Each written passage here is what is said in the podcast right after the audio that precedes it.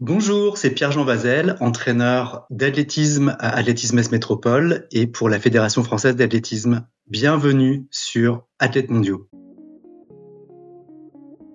Salut tout le monde, bienvenue dans ce nouvel épisode d'Athlètes mondiaux, le podcast 100% athlète qui donne la parole aux meilleurs athlètes du monde, aux meilleurs athlètes et aux meilleurs entraîneurs. Car je vous propose un nouvel épisode hors série cette semaine avec Pierre-Jean Vazel, entraîneur actuel du lanceur de marteau français Quentin Bigot et ancien entraîneur de certains des meilleurs sprinteurs du monde, notamment les Français Christine Aron et Ronald Pognon, et le Nigérian Oluseji Fasuba, champion du monde en salle 2008 du 60 mètres et ancien recordman d'Afrique du 100 mètres. Dans cet épisode, PJ nous parle notamment de ses débuts comme entraîneur, de la relation entraîneur-entraîné et de ce qu'il retient de certaines expériences marquantes de sa carrière. Je lui ai également demandé ce qu'il pensait de la notion d'échec et de la place de l'ego dans le sport de haut niveau, mais aussi ce qu'il estime être sa responsabilité en tant qu'entraîneur. Si à un moment de l'épisode vous vous dites Ah, ça, ça intéresserait un tel ou une telle, envoyez l'épisode à cette personne. C'est comme ça que vous permettrez au podcast de se développer. Merci et bonne écoute. Salut BJ, bienvenue sur le podcast. Salut Mathilde. Une fois n'est pas coutume, je vais commencer par la question par laquelle je termine normalement, la question que je pose à tout le monde. Ce que j'aime le plus dans l'athlète, c'est que c'est un sport universel. Qu'est-ce que toi t'aimes le plus dans l'athlète alors déjà, le podcast Athlètes mondiaux, franchement, c'est pas du tout euh, des flagorneries, mais le podcast Athlètes mondiaux, c'est quelque chose que j'écoute euh, vraiment, donc euh, qui me plaît beaucoup. Donc ça me dérange du coup de faire partie de, des invités parce que ça sera un, un épisode au moins pour moi à écouter. Mais voilà, ça fait partie des choses euh, plus généralement euh, des rencontres. Au début, j'ai pas fait de l'athlétisme ou euh, je suis pas devenu entraîneur pour faire ces rencontres-là. Mais au final, avec du recul, ce qu'on retient, c'est les rencontres de gens de tous les pays, mm. des personnalités hyper différentes qu'on n'aurait jamais croisées si on avait fait un métier, je dirais, en restant dans notre pays, parce que l'un des avantages et des particularités du métier de coach, c'est qu'on voyage beaucoup. Et hum, quand je regarde tous les gens que j'admirais avant quand j'étais petit dans la télé, et en fait, je les ai quasiment tous rencontrés. et approchés et parlés, quelquefois interviewés aussi euh, en tant que, que, chroniqueur, et ben finalement, ce que je retiens de, de tout ça, c'est les, les rencontres. T'as pas été déçu après avoir rencontré certains? Alors, je me souviens pas des mauvaises choses. J'ai une espèce de machine à recyclage dans la tête qui évacue les mauvaises choses et les mauvaises rencontres. Il y a que des bonnes surprises qui me viennent et, euh, et des gens que, que j'admirais. Je pense à Merlin Hotel, par exemple, que j'ai rencontré euh, un peu par hasard, euh, je peux d'Europe en 2010. Elle était sur le bord de la piste d'échauffement en robe mousseline bleue, turquoise, en talons aiguilles, à lunettes de soleil comme ça. Je me suis dit, je vais pas l'approcher, c'est pas possible. C'était mon idole que petit. Euh, J'y vais quand même, je prends mon courage à deux mains. Hello, euh, je lui dis que je suis l'entraîneur de Christine Aron. Ah, t'es l'entraîneur de Christine Aron. Euh, ah oui, j'ai vu, euh, et elle me sort toute sa saison, euh, elle a couru là, là, là, elle a fait tel chrono. J'étais, ah bon, c'est quasiment mieux les, les pertes de Christine que moi. Et euh, en fait, elle, m'a interviewé, quoi. Je, je pouvais pas en placer une. Et en fait, je pensais qu'elle était glaciale, hautaine et qu'elle s'intéressait pas du tout aux autres. En fait, c'était totalement l'inverse. Elle connaissait les résultats de tout le monde, les carrières de tout le monde, et euh, hyper ouverte et tout ça. Et en fait, on est resté en contact depuis. Donc ça fait partie en fait des, des, surprises. Des fois, on se donne une image de certaines personnes ou de certains athlètes qui correspondent pas du tout à ce qu'ils sont en vrai. Euh. Donc euh, moi qui ai toujours peur d'aller vers les autres et de, de les déranger et, quelquefois ben c'est vrai, euh, ils ont peur de moi ou je les dérange. Mais hum, au final, euh, il faut toujours euh, essayer de faire le, le premier pas parce que on est rarement déçu en fait. Et cette passion de l'athlé, elle te vient de quelqu'un de ta famille? Il y a quelqu'un qui t'a fait regarder l'athlé quand tu étais enfant ou t'es tombé dessus par hasard? Alors l'athlé, ça a commencé un petit peu les Jeux de Séoul en 88. J'étais un peu petit, mais je regardais ça d'un œil du voilà distrait. Mais vraiment le coup de foudre, ça a été euh, la foulée de Perec à Tokyo 91. Je me souviens de l'engouement qu'il y avait autour de ses performances et qui montait tour après tour. Je sais pas du monde, il y avait quatre tours à l'époque. Et euh, la finale, j'ai encore euh, des frissons en, y pensant parce que toute la famille regardait. On ne parlait que de ça à la télé en plus. Et euh, la course est terminée, elle gagne, voilà. Et ben moi, je suis parti courir en fait dehors.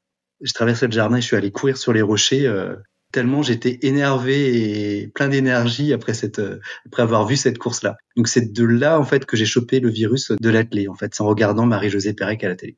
De l'athlé en général ou plutôt de la course? Alors c'était plus du sprint, de l'athlé, mais je regardais tout parce qu'on passait de tout euh, à la télé. J'adorais la natation avant les Jeux de Barcelone 92. Je me suis passionné de natation et d'haltérophilie et de gym, et surtout la gym aussi. Mais ce qui passait le plus en fait à la télé, c'était quand même l'athlé. Et euh, il y avait une bonne couverture à l'époque, euh, que ce soit sur France 2 ou Canal+. On n'avait pas encore au sport à la maison. Mais du coup, mon grand-père m'enregistrait les meetings qui passaient un peu tard le soir après 22 heures. Et euh, je l'ai regardé le lendemain et je gardais les cassettes vidéo que j'ai encore. et là, je suis en pleine numérisation en ce moment de ces VHS de l'époque. Et, et, voilà, donc euh, c'est par la télévision et en regardant les meetings que je me suis intéressé à l'athlétisme euh, et j'ai commencé à analyser tous les, tous les épreuves avant d'en faire moi-même. Oui, justement, j'ai vu que tu avais fait de l'athlète, mais en faisant mes recherches, je suis tombée sur un article qui disait qu'en fait, même à l'époque où tu faisais de l'athlète, tu étais plus intéressé par les résultats des autres que par les tiens. Tu confirmes? Oui, alors euh, il fallait faire un sport parce que le médecin avait dit que j'avais l'air palo et qu'il fallait que je, bouge parce qu'en fait à l'époque je restais tout le temps enfermé pour peindre et dessiner, donc je sortais pas de chez moi. Et mes parents m'ont inscrit à l'athlétisme, UNSS d'abord et puis euh, en club à Plumeur, l'ALP. Mais je me suis dit bon, c'est un bon compromis, je vais faire plaisir à mes parents, mais en même temps je vais découvrir d'autres statistiques parce que bah, les entraîneurs, les dirigeants de club, tout ça, ils ont des bouquins. Et euh, donc je fais la connaissance de ces bouquins d'athlétisme, euh, les statistiques et tout ça. Et donc ça m'a encouragé à m'accrocher un peu à l'athlétisme. Mais toi, en tant qu'athlète, en tant que pratiquant, t'as jamais vraiment accroché? Ah si, si, si, je m'entraînais quand même sérieusement. J'étais hyper euh, discipliné. Mais en fait, je m'entraînais sérieusement le je m'entraînais une à deux fois par semaine parce que le stade était un peu loin.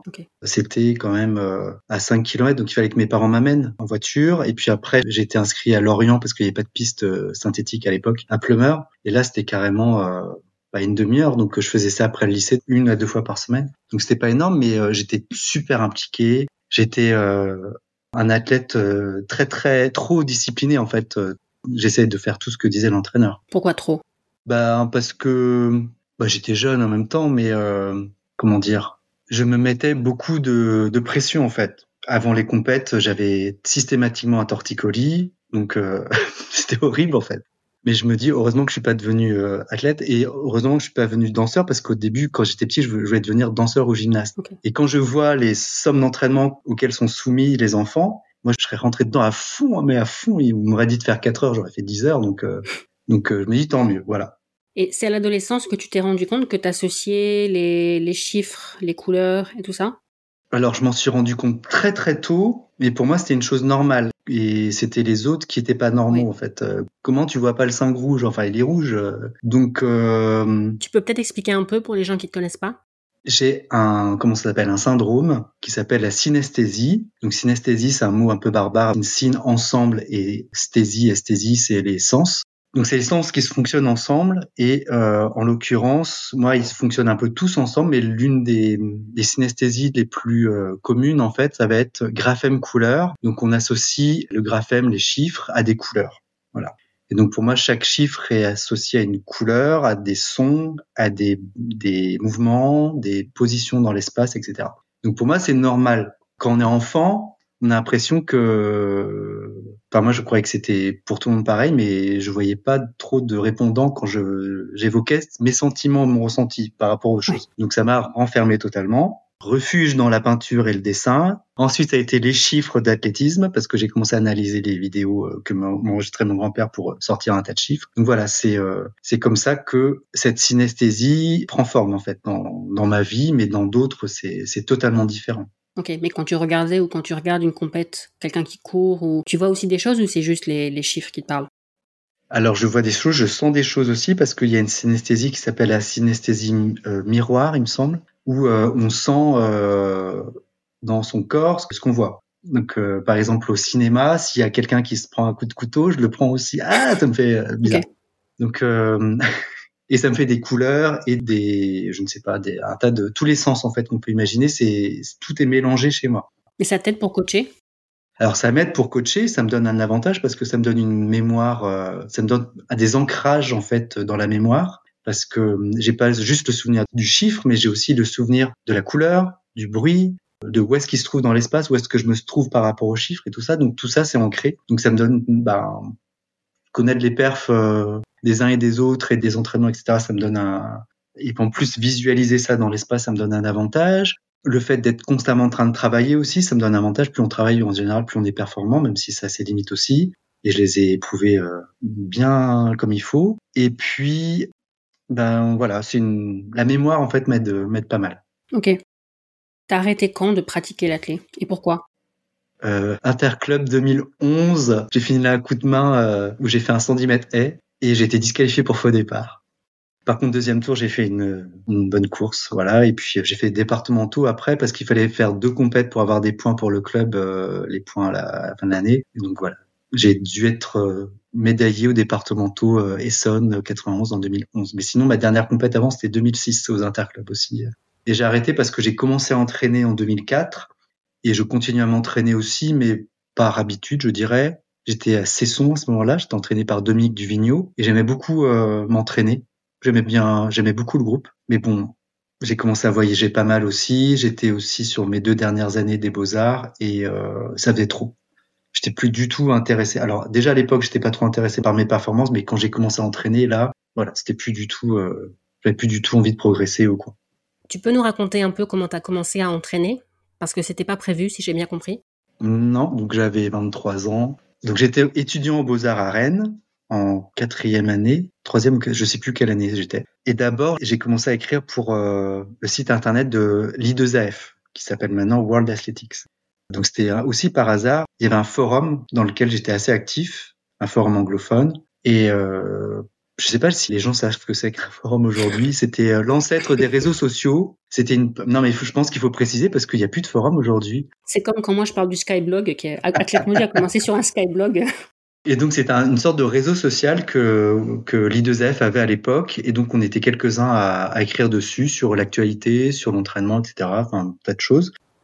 Et puis un beau jour, euh, c'était au mois de juin, la correspondante pour la France de l'I2F, qui s'appelait Carole Fuchs, me propose d'écrire la bio de Marie-Jo Pérec pour son, sa retraite. Elle me dit, bon ben, je sais que ça te ferait super plaisir d'écrire pour elle, je sais que tu connais super bien sa carrière et tout. Voilà, euh, c'est pour demain et tout. ok, ok, euh, je le fais. Euh, J'avais pas du tout parler ni écrire en anglais. Hein, moi, j'avais eu 12 au bac en anglais, euh, donc ça suffit pas pour écrire un article. Et donc, euh, bah, je l'ai écrit quand même avec l'aide d'une copine qui me l'a corrigé, tout ça. J'avais l'arabe à côté de mon, ordi et voilà, j'ai mis des heures pour écrire cette bio.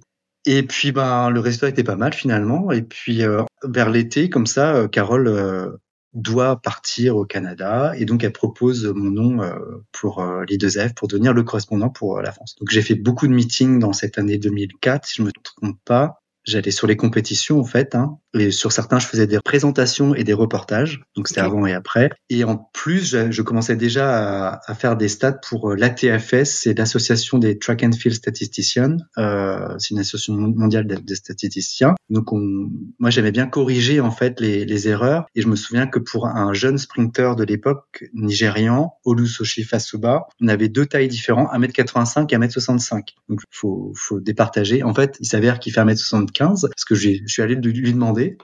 Et là, euh, il me dit que euh, il est né à Sapélé en 1984 ou 5, je sais plus. J'ai un trou de mémoire. Là, je confonds. Ouh là là, c'est vert ou jaune, mais je sais.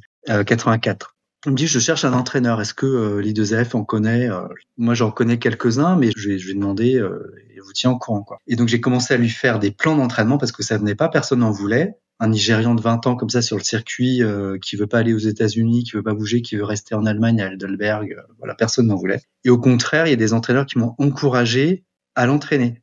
Des gens comme Dan Paf, par exemple, que je connaissais déjà, parce que je lui donnais des stats, en fait, je lui donnais des analyses de ses athlètes depuis 2-3 ans, des analyses de course et tout ça. Et puis, ben, le provisoire est, est resté un petit peu, euh, a duré 4 ans, en fait.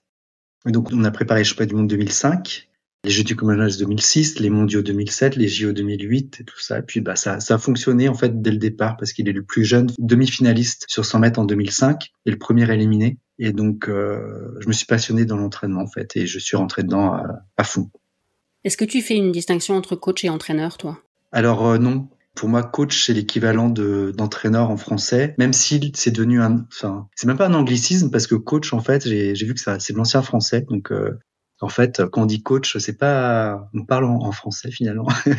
Après, il y a plein de distinctions euh, d'un point de vue pratique, hein, euh, où, y a, où coach c'est associé à coach de vie, ou euh, moi ça me dérange pas qu'on me dise coach ou entraîneur. Pour moi c'est équivalent et pour moi il n'y a pas deux entraîneurs qui se ressemblent, il n'y a pas deux coachs qui se ressemblent. Donc je fais plus des distinctions sur euh, les aspects pratiques et tangibles dans la vie, comment ça se manifeste, plutôt que des des questions euh, sémantiques, alors que je suis pas du tout spécialiste. J'ai vu que t'aimais pas qu'on dise de toi que tu es autodidacte. Ben oui, parce que je me suis pas formé tout seul.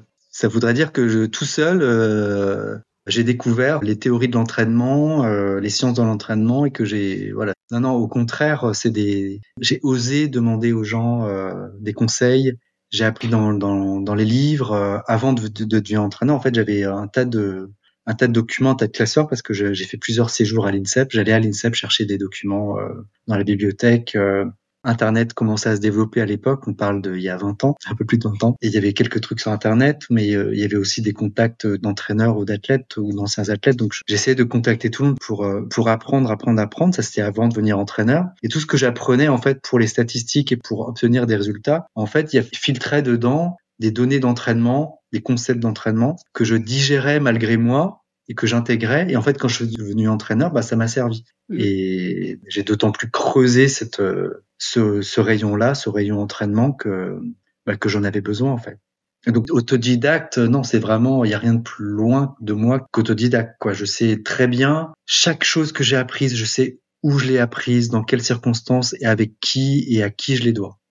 Je pense que quand les gens disent autodidacte, ils parlent peut-être plus de l'absence de diplôme à la base.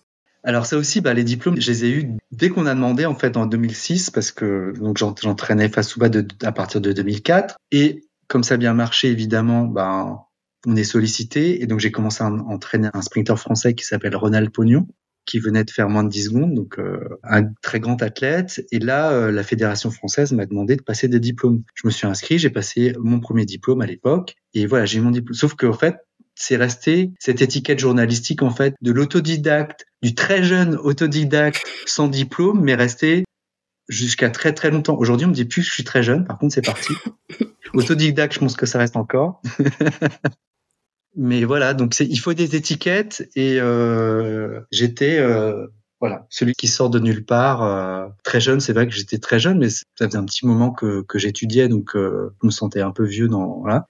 Autodidacte, pas du tout, puisque j'avais des mentors incroyables comme Dan Paf, par exemple. Euh, et puis, euh, bah, j'avais des diplômes. Donc, euh. Je me souviens que la première fois qu'on s'est rencontrés, je, te connaissais pas et je me demandais, je pensais que tu étais athlète en fait. J'ai jamais pensé que tu étais, étais, entraîneur à l'époque. Je sais plus quel âge t'avais, mais ça devait être, je pense que c'est 2006. Ouais. T'étais plus jeune que certains athlètes, donc quand on ne connaît pas. Ah bah ça m'est arrivé plusieurs fois. On m'a pris pour un athlète et bah, je me souviens en 2015, en 2015, c'était pour les régionaux euh, Île-de-France en salle. Je vais chercher des starting blocks et là on me dit ah non non ça c'est pour euh, c'est pas pour vous. Euh, il y avait une course junior, non, franchement la honte. C'est pas pour vous. Euh.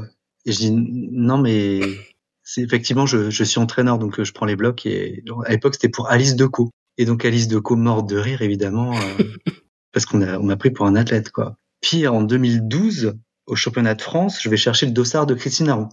On me dit non, elle viendra le chercher toute seule, alors qu'elle était en retard, nanana, donc c'était plus simple que. Donc je retourne au stade d'échauffement, elle, elle, donc elle va au local où il y avait les, les dossards, et puis on lui dit ah il y a un jeune euh, qui, qui, est venu euh, vous demander votre dossard, mais bon on préfère vous le donner en main propre. Hein. Elle dit c'est qui? Il était comment? Ben, un jeune, 18 ans, 19 ans et tout. J'avais quand même 31 ans à l'époque. Et puis elle dit, ah, je vois qui c'est, je sais qui c'est, vous. Vous aurez pu lui donner, mais c'est pas grave. Donc voilà, ça m'a jamais quitté. 2006, on a rendez-vous chez Adidas après les, la médaille d'argent au Commonwealth euh, Games de, de Melbourne. Il faut traverser un casino. J'ai quand même 25 ans à l'époque. On m'a interdit de traverser le casino parce qu'on voyait que j'étais mineur. Enfin bon, maintenant on me le fait plus le coup, mais franchement pendant bien 10 ans, ça a été compliqué pour moi. On m'a toujours pris pour un athlète, quoi. Alors que j'avais pas un physique extraordinaire non plus, mais j'ai toujours une bouille qui faisait jeune, en fait tous mes invités disent qu'en athlète, il y a toutes les morphologies, donc euh, il n'y a pas un physique en athlète. N'importe qui peut être athlète. Donc ça, c'est l'avantage. Mais c'est vrai. Mais sur la question des étiquettes, tu vois une différence d'un pays à l'autre? Euh, Non, je dirais pas ça. J'aimerais bien dire oui et qu'on est qu'on est un peu con en France, mais non, non, non. Euh, je, trouve qu'on on met des étiquettes sur les gens, mais en fait, c'est par facilité pour se réserver de, un peu de, sucre et de glucides du cerveau, parce que si on, on essaye d'être toujours dans la complexité et dans la nuance, on se fatigue énormément. Donc, en fait, L'un des raccourcis, c'est de cataloguer oui, non, euh, être très binaire et bon bah celui-là étiquette, on voit à peu près à quoi euh, ça correspond et puis voilà, on passe à autre chose. Après, ce qui est intéressant, c'est d'aller euh, rencontrer les gens et comme je disais au, début, pour revenir à ce qu'on, en fait, on est souvent surpris parce qu'on, enfin moi, je me trompe souvent en fait sur euh, sur les apparences et et ce qui est bien, c'est de de faire ce chemin et de et de se rendre compte qu'on a progressé sur l'idée de ce qu'on se fait des gens ou des choses ou des événements ou des, de ce qu'on a vécu. Ouais. Tu as assez vite eu du succès comme entraîneur. Est-ce que c'est que positif ou est-ce que euh, ça t'a peut-être donné certaines certitudes ou est-ce qu'il y a eu un revers de la médaille? Alors, euh, ça a fonctionné tout de suite et en fait, ça a été très bénéfique parce que ça m'a enlevé tout le problème de l'ego. Alors, ça fait peut-être du coup euh, comment dire, euh, hautain ou euh, prétentieux de dire ça, mais euh, en fait, face ou bas, quand j'ai commencé à entraîner, je me suis dit, ce mec-là, il doit faire moins de 10 secondes. Il a un tel talent, il est tellement incroyable et investi que s'il fait pas moins de 10 secondes, ça sera de ma faute, je serai un mauvais entraîneur. Donc en fait, quand il a fait moins de 10 secondes, j'ai eu ce soulagement de me dire, bah en fait, je suis légitime. je me suis auto-légitimé, ce qui est le plus dur à faire. Mais du coup, j'ai pas essayé d'avoir, comment dire, une ambition quelconque après. Tout ce qui s'est fait après, en fait, est, venu par le, est devenu un plaisir ou quelque chose de, euh, je dirais, de, de, plus léger en fait. Même les excellents résultats en fait, euh, ou les défaites d'ailleurs, euh, m'ont paru un peu plus légères parce que j'avais pas moi me, me justifier d'être coach, même si on, pendant très longtemps on m'a dit que j'étais pas coach, etc. Parce que j'avais pas le diplôme, alors je l'avais, vraiment, ce malentendu, euh, voilà. Mais euh, le fait d'avoir évacué en fait ce euh, cette idée qu'il faut avoir des résultats, nanana, nanana. Comme j'en avais eu un, moi, ça me suffisait largement. Quoi. Je, je demandais pas plus un sprinter sous les 10 secondes. Euh, j'étais super content. Et Olusoji Fasuba aussi. Et d'ailleurs, euh, le 12 mai est devenu notre date anniversaire. Et chaque année, on se la souhaite comme un anniversaire, en fait. Parce qu'il était très chiffre aussi, donc ça nous rassemblait. Et en fait, ce moins de 10 secondes est plus important pour lui que son titre mondial. Quoi. Alors qu'on pourrait dire, bon, un titre mondial en salle, euh, ça pourrait être plus important qu'un qu'un chrono, mais pour nous, on était très attachés à ça. C'était notre premier grand succès. Donc euh, voilà. Par contre, le revers de la médaille, c'est que ce qui a fonctionné avec lui, je pensais que c'était une sorte de méthode. J'ai appris assez vite en fait que c'est pas le cas et qu'il fallait que je trouve dans chaque athlète ce qui fonctionne. Et ça, c'est quelque chose, euh, je crois, auquel on est tous confrontés en tant qu'entraîneur, c'est que ce qui fonctionne à une époque donnée ne fonctionne plus sur euh, l'année suivante ou avec un autre athlète. Mais même l'année suivante, avec un même athlète, des fois, ça fonctionne plus et euh, il faut toujours se remettre en question, toujours progresser. Et euh, c'est pas parce que ça a marché une fois que ça remarchera après. Et d'ailleurs, ça me fait penser à, quelque chose que j'ai vu en formation cette année. C'était un pilote de chasse qui faisait une présentation aux étoiles du sport. Et donc, euh, eux, ils risquent leur vie à chaque atterrissage et à chaque décollage. Et voilà, donc c'est des, des athlètes de très très haut niveau, euh, voilà, ultra performants, ultra entraînés. Et en fait, ils passent des tests régulièrement. Et en fait, être excellent au test ne suffit pas. Ils changent de poste les, les gens qui ne progressent plus au test. C'est-à-dire qu'il suffit pas d'être arrivé à 10 sur 10. En fait, quand tu es à 10 sur 10, tu progresses plus, donc on te, on te met ailleurs ce qu'ils veulent, c'est des gens qui progressent, qui sont qui sont en progrès. Et donc moi, j'ai constaté ça euh, avec les athlètes ou avec les coachs. En fait, il faut être toujours en situation de, de progrès. Alors pas tous les jours parce que ça, ça devient infernal, mais tout le temps proposer des, des exercices qui permettent de progresser. Et euh, ça permet de, de rester euh, éveillé, concentré, motivé et de pas s'enfermer dans une routine ou dans des réflexes euh, qui deviennent euh, usés et, et devenir donc contre-performants. Donc je pense que c'est pour ça en fait que dans ces pilotes de ligne, euh, euh, c'est super important d'être dans des situations de progrès parce qu'on reste euh, éveillé, imaginatif, créatif et, et réactif. Et je pense qu'il faut être la même chose en tant qu'athlète ou et en tant qu'entraîneur. Est-ce que tu considères que tu as eu des échecs comme entraîneur ou est-ce que tu parles pas d'échecs mais plutôt de, de, leçons? Ouais, les échecs, les leçons, je sais pas trop. Euh, les échecs, pour le coup, on n'a on pas trop de mal à se remettre en question après. C'est plutôt les, les succès, les victoires, où là, on a du mal à se remettre en question. Et c'est là qu'il faut être assez vigilant, quoi. Mais hum, j'aime pas trop raisonner en, en, en termes d'échecs ou de, de comment, comment s'appelle succès, parce que hum, bah voilà, on a tendance à, à considérer que bah, le, tout ce qu'on a fait jusqu'au succès est bon et tout ce qu'on a fait jusqu'à l'échec est mauvais, alors que c'est totalement beaucoup plus complexe que ça, quoi. Et euh, là, on a des débriefs chaque année depuis les Jeux de Tokyo avec euh, euh, en lien avec l'agence du sport et la fédération française d'athlétisme. Chaque année, on fait on fait un bilan avec l'athlète et ça permet de, de, déconstruire justement ces notions d'échec ou de, de victoire et d'aller un peu plus loin et de tout remettre à, plat et de, de partir de, de l'objectif suivant et de décliner tout ce qui peut fonctionner ou pas et voilà je suis pas du tout dans cet aspect binaire là de échec ou, ou je suis plutôt dans le dans la construction de, de l'après à chaque fois tout le temps tu peux nous donner peut-être des exemples de choses que tu as modifiées quand tu t'es rendu compte que ça fonctionnait pas ou après un échec ou une contre-perf ou un exemple concret avec un de tes athlètes? Bah, Ce qui fonctionnait pas, euh, par exemple avec Quentin Bigot, lanceur de marteau, euh, il a été blessé en 2018 au championnat d'Europe. Et euh, juste après, on a eu des tests médicaux lors d'un rassemblement. Je sais plus si c'était Marseille ou Saint-Malo, mais euh, les tests ont montré qu'en fait, il avait des grosses faiblesses, des lacunes sur certains exercices, extension de, du pied, flexion des genoux, etc. aux ischios.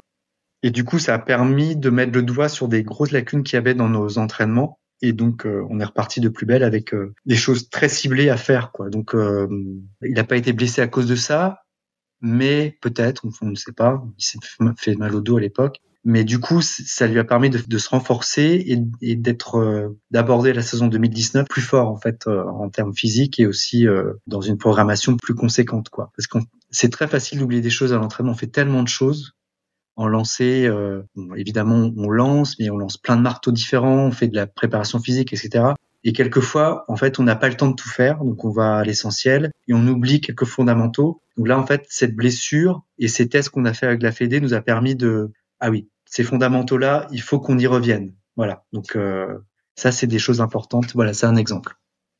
Quand tu as commencé à entraîner Quentin et aussi à l'époque où tu avais euh, Olufasuba, tu as entraîné à distance à un moment, non? Ouais, alors c'était euh, faute de mieux, c'était pas du tout un choix ni une méthode ni euh, ni quoi, c'était euh, en attendant d'avoir mieux quoi. Et face au bas, ben du coup, j'allais à Heidelberg. Il était logé dans un appartement où il y avait entre 2 et 12 personnes. L'appartement était assez grand, mais il y avait que quatre chambres, donc on imagine que voilà. Et donc moi, je dormais dans leur chambre. Et puis euh, surtout, j'avais rien à faire du tout dans les journées entre les entraînements, quoi. Donc euh, j'étais assis à une table, j'avais pas d'ordi, j'avais pas de téléphone portable à l'époque. Euh, voilà, on était en 2005. Et donc cette espèce de stage, en fait, c'était assez lunaire, en fait, parce qu'entre les entraînements, je ne faisais rien, j'étais assis à table, j'attendais, je mangeais un peu, et puis quand il était l'heure d'aller à l'entraînement, en fait, il priait avant chaque entraînement, avant de partir à au stade. Donc j'entendais la prière. Ah, ça veut dire que dans un quart d'heure, on va y aller. Voilà, donc c'est hum, c'était des choses. Euh, là, je dévie un peu du sujet, mais c'est voilà, c'est des, des, souvenirs qui me reviennent et qui fait que en fait, c'était à distance, mais quand j'étais là, j'étais vraiment là et tout le temps là, 24 heures sur 24, quoi. Et puis euh, Quentin, la première année, bah, il était à Metz, moi j'étais à Montgeron dans le 91. Mais par contre, comme il était conducteur de train, il conduisait jusqu'à Villeneuve-Triage, qui est pas très loin de Montgeron, et du coup, ben, il découchait 3, 4, 5 jours, euh, et donc il venait chez moi.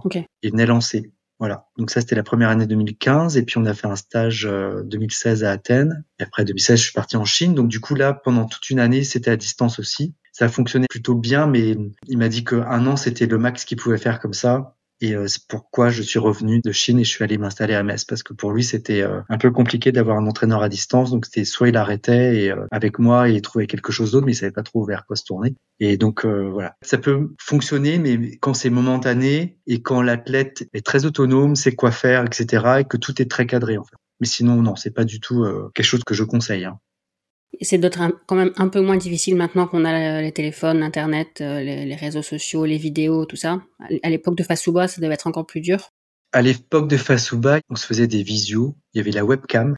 Mais voilà, non, c'est pas du tout. Euh... Mais même aujourd'hui, en fait, ce qu'il faut aussi, c'est, je dirais, c'est pas tant la distance ou comment, c'est vraiment l'implication qu'on met dedans. Il y a des entraîneurs qui sont là physiquement, sur le stade, mais en fait, ils sont pas là. Hein. Ils sont pas mm. investis euh, de même que les athlètes. Hein. Ils peuvent être sur la piste et subir totalement les séances. Donc euh, voilà, c'est pour ça que ça peut fonctionner momentanément, mais quand même, il faut être capable sur euh, une des spécificités de l'entraîneur et de du talent qu'on peut avoir, c'est d'être capable de changer les plans au dernier moment sur ce qu'on voit. C'est de s'adapter et d'improviser Donc ça, c'est en quelques secondes, trouver la solution. Voilà. Ça, c'est vraiment une caractéristique des entraîneurs. Et quand on n'est pas là, ben, à distance, on peut pas le faire. Ou on, on, réagit un peu avec retard. Quoi. De façon générale, comment tu vois l'arrivée d'Internet, des réseaux sociaux? En tant qu'entraîneur, pour les athlètes, je suppose qu'il y a du positif et du moins positif. Alors les réseaux sociaux, euh, il y a du positif. Pour nous, en tant qu'entraîneurs, on peut avoir accès à, à, ce que font les autres. On discute, on peut échanger. Ou sur Instagram, par exemple, on peut voir des séances ou des exercices. Les athlètes aussi. Alors souvent, il y a des athlètes qui arrivent euh, avec euh, ah et si, et si, on faisait ça comme exercice? En fait, l'exercice, c'est pas qu'il est bon ou mauvais, mais en fait, quelquefois il correspond bien à ce qu'on fait en ce moment, quelquefois pas du tout. Et souvent, c'est des exercices assez complexes que les athlètes postent pour se mettre en valeur.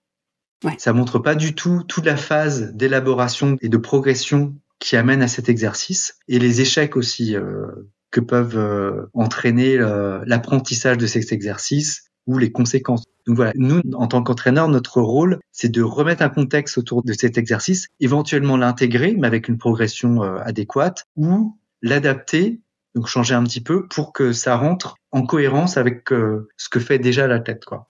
Mais voilà, ça c'est un problème, euh, un exemple de problème que peuvent proposer les réseaux sociaux. Un autre problème, c'est les réseaux sociaux pendant les entraînements, quoi, où euh, les athlètes peuvent perdre leur concentration. Alors ça peut être un bon exercice de mental, hein, de, de, faire on and off, le switch, mais ça fatigue quand même. Euh, il y a une étude qui est sortie euh, sur le volet au Brésil, les joueuses de, de l'équipe nationale, l'exposition aux réseaux sociaux avant les séances et des tests euh, physiques et psychologiques, on a vu que les joueuses qui étaient exposées une demi-heure sur les réseaux sociaux avant les séances d'entraînement étaient moins performantes après, pendant l'entraînement. Donc voilà, c'est des choses qu'il faut savoir euh, prioriser et euh, utiliser et ne pas interdire, parce que bah, ça fait partie de, de la vie aussi, les réseaux sociaux. Après, euh, c'est comme tout. Euh, quand on fait l'entraînement, ben on priorise l'entraînement. Ça veut dire qu'on, j'interdis pas les téléphones, mais quand c'est trop, je dis stop. Quoi, je fais un, je rappelle qu'on est voilà que ça peut être dangereux, on n'est pas vigilant, on peut se prendre une barre sur la tête ou voilà un, marteau sur la tête, on n'en sait rien. Et puis on est moins vigilant, on se fatigue, ça fatigue le, le cerveau aussi. On peut être pris dans une conversation et puis euh, être pris dans, dans quelque chose qui paraît urgent, répondre à nana alors qu'on ça fait déjà cinq minutes qu'on est entre ces deux séries de, de squats, donc euh, voilà il faut y aller. Donc voilà c'est des choses euh, voilà l'entraîneur doit rappeler le cadre euh, un peu plus systématiquement qu'avant avant, ça n'existait pas. Mais voilà, donc euh, il y a des choses très très positives et très puissantes, mais comme toute chose puissante, en fait, il y a, y a ses revers et il faut, en tant qu'entraîneur, éduquer les, les athlètes à, aux bonnes choses et aux mauvaises. Ouais. Tu filmes souvent tes athlètes en compète? Alors, je filme toujours en compète dès quand je peux. En compétition, c'est systématique.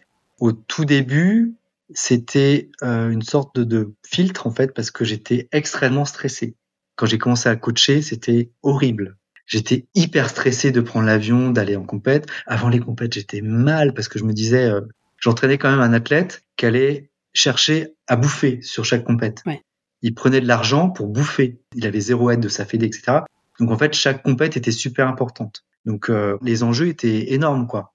Donc j'avais pas le droit de me louper. Et en tant qu'entraîneur, j'avais conscience d'une immense responsabilité euh, avec euh, ce type d'athlète, quoi. Et donc euh, l'une des questions que je posais aux au coachs et qui me tracassait, en fait, comment ils font pour être aussi détachés et aussi zen, en fait? Et il y a pas mal d'entraîneurs qui m'ont dit en fait on n'est pas zen du tout, seulement on a des techniques, on, on se doit d'avoir l'air zen parce que si on est plus stressé que la tête, ça va être encore pire et tout ça. Donc et moi, l'une des techniques que j'ai trouvées pour prendre du recul, c'était de filmer. Donc, je restais objectif derrière l'objectif. Voilà. Donc, je filmais pendant les compètes. Ça me permet de faire descendre mon cœur. Et pendant les, échauffements aussi, des fois, je filmais tout ça. Et euh, au tout début aussi, je, je prenais pas de, de photos euh, ou de vidéos des compètes ou des voyages que je faisais parce que j'avais peur de passer pour un touriste. Déjà que j'étais pas légitime, j'étais pas coach, j'étais le, le, jeune coach autodidacte. Alors si en plus euh, je suis en mode euh, filmer, prendre des photos de partout, en fait, j'avais peur de passer pour un touriste. Donc en fait, j'ai très peu de documents de l'époque malheureusement. Par contre, j'ai encore toutes les vidéos des compètes et euh, ça me permettait aussi d'analyser les courses plus tard et de voilà de nourrir mon obsession euh, des chiffres. Quand les gens t'écrivent sur les réseaux sociaux, quand c'est des athlètes qui t'écrivent, quel type de conseils ils te demandent en général? Qu'est-ce qui revient le plus? Souvent, alors c'est des athlètes ou des entraîneurs. Pendant très très longtemps, ça a été est-ce que euh, je peux venir euh, m'entraîner avec vous quoi? Et tu sais que même moi, je reçois des messages de gens qui me disent je cherche un club, un entraîneur, aidez-moi. Ah oui, non, mais ça, ça revient souvent, souvent, souvent. Et en général, je dis, ben, il faut venir, quoi. Et là, c'est un peu compliqué ou des clubs aussi beaucoup d'athlètes qui recherchent des clubs. Après bon bah des fois j'ai des questions plus précises euh, d'athlètes. Euh, alors euh, c'est souvent sur le sprint parce que j'ai encore une image de coach de sprint, même si ça a changé un petit peu où je, reçois des, des, questions sur le marteau. Ça va être des questions techniques.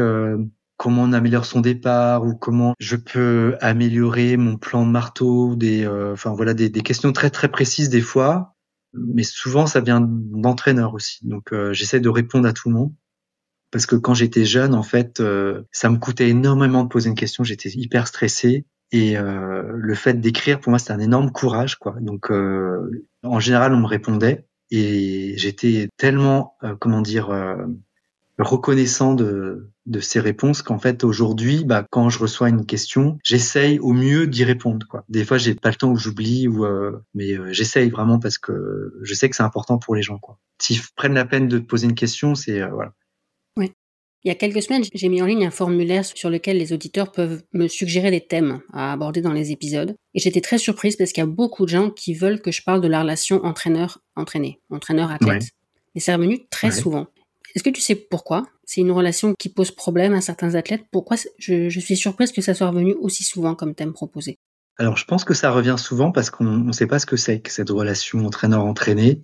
Autant euh, une relation euh, prof-élève, on voit, le prof. Il a une définition, on sait comment il se comporte en classe, euh, voilà, euh, et son comportement évolue aussi quand il est prof en, d'ailleurs on dit pas prof, mais euh, instituteur ou voilà, etc.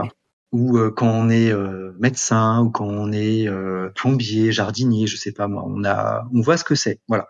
Entraîneur, même si c'est réglementé, c'est une profession qui est réglementée, il y a de tout, voilà. Et il y a tous les comportements aussi. Ces comportements ne sont pas vraiment codifiés quand on passe des formations d'entraîneur, on apprend à entraîner d'un point de vue technique, mais très très très très très très peu comment on se comporte. Et c'est problématique. Et en plus, on est au contact d'une population qui va de des babies aux vétérans, du débutant au champion olympique. Voilà, il y a toutes ces, dimensions-là, et évidemment, on n'a pas la même euh, la même relation face à, à tout ce public en fait mais simplement on ne l'apprend pas. Quoi. Et euh, aujourd'hui, on parle euh, souvent sur euh, cette relation entraîneur-entraîné en mal parce qu'il y a eu des dérives.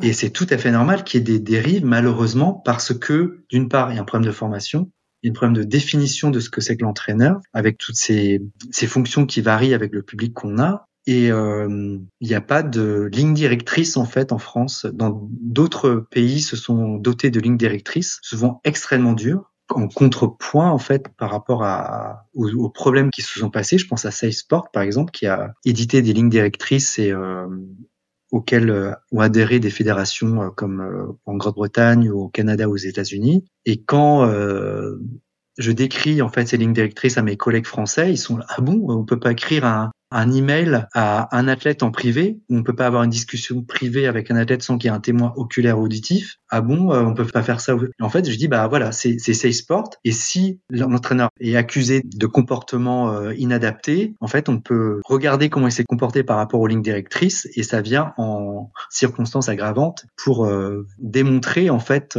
qu'il y a eu un comportement inadapté et déviant parce qu'en France c'est très difficile à prouver quoi. Et du coup, euh, si on catalogue en fait un tas de, de choses, euh, de comportements inadaptés en tant qu'entraîneur, euh, c'est plus facile de prononcer une suspension. Mais c'est vrai que c'est très très difficile aujourd'hui. c'est enfin écrire un email privé à un athlète, on le fait tous en fait, ou un message, envoyer des messages privés. Voilà.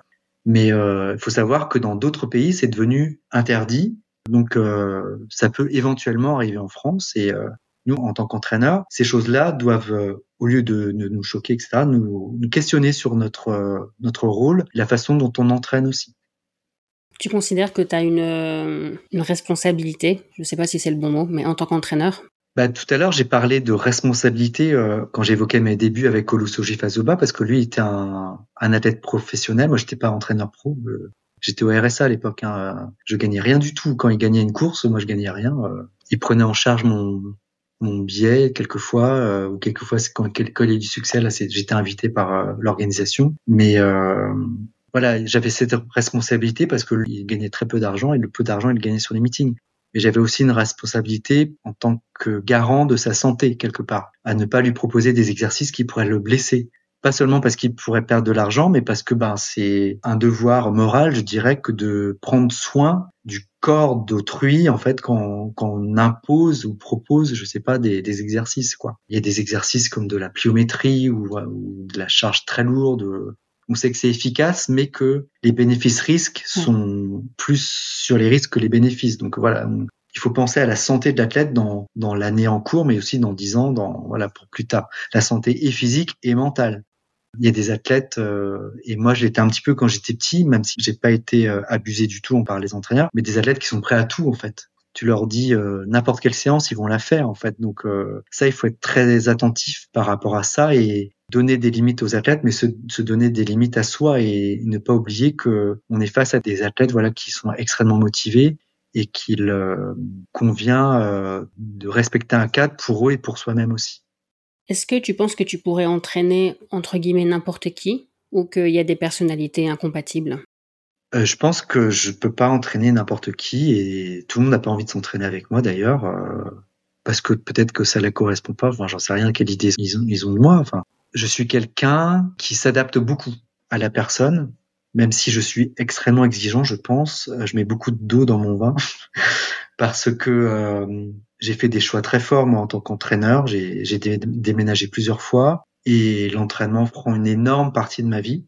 Voilà. Et euh, je considère que c'est nécessaire aussi pour l'obtention de résultats au niveau international. Je reprends les mots de Jacques Piacentin. En fait, c'est pas un examen, c'est un concours. On ne demande pas d'avoir 10 sur 20. On demande d'être le meilleur, en fait, ou le deuxième ou le troisième. Voilà, c'est un classement. Donc, pour être euh, au niveau mondial, il faut faire des choses extraordinaires. Il faut avoir un comportement et un investissement extraordinaire. Quoi. Donc, euh, quand j'ai des athlètes qui ont cette ambition, je leur demande d'être extraordinaires aussi dans leur investissement. Et euh, des fois, j'ai du mal avec des athlètes qui ont de l'ambition, mais qui ne mettent pas leur acte en adéquation avec leur ambition. Donc là, déjà, ça va, j'aurais du mal à m'investir avec ces athlètes-là, quoi. Après, quand j'ai des athlètes qui ont une ambition nationale ou euh, qui ont une ambition régionale, j'en ai eu aussi en club. Là, j'ai pas du tout la même relation euh, avec eux et je suis beaucoup moins intransigeant. Je, vais moins être euh, moins mettre le doigt sur des sur des détails, quoi. C'est normal.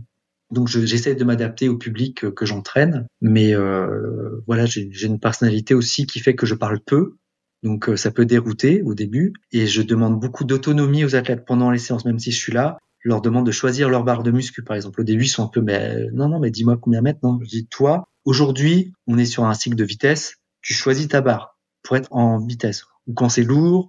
Et donc, c'est des, je fais ça pas parce que j'ai la flemme de, de réfléchir en, en, termes de pourcentage, mais parce que je veux que l'athlète connaisse son corps et apprenne son corps. Et en muscu, voilà, c'est un bon, euh, quand j'entraîne des sprinteurs, euh, quand j'entraînais, là j'en ai pas actuellement, je leur demandais toujours euh, après la, une série quel chrono il a fait, où elle a fait parce que je veux que ce qu'ils ont fait avec leur corps soit en adéquation avec le réel, donc euh, chrono. Et au début, ils sont totalement à côté, mais mois après mois, ils deviennent de plus en plus précis. Je me suis rendu compte en entraînant des athlètes euh, exceptionnels comme euh, Olusoshi Fasuba ou Christine Aron, que plus ils étaient en forme, plus ils étaient précis sur les chronos qu'ils donnaient. Euh, voilà, ils étaient capables de dire précisément ce qu'ils faisaient. Donc pour moi, c'est un apprentissage.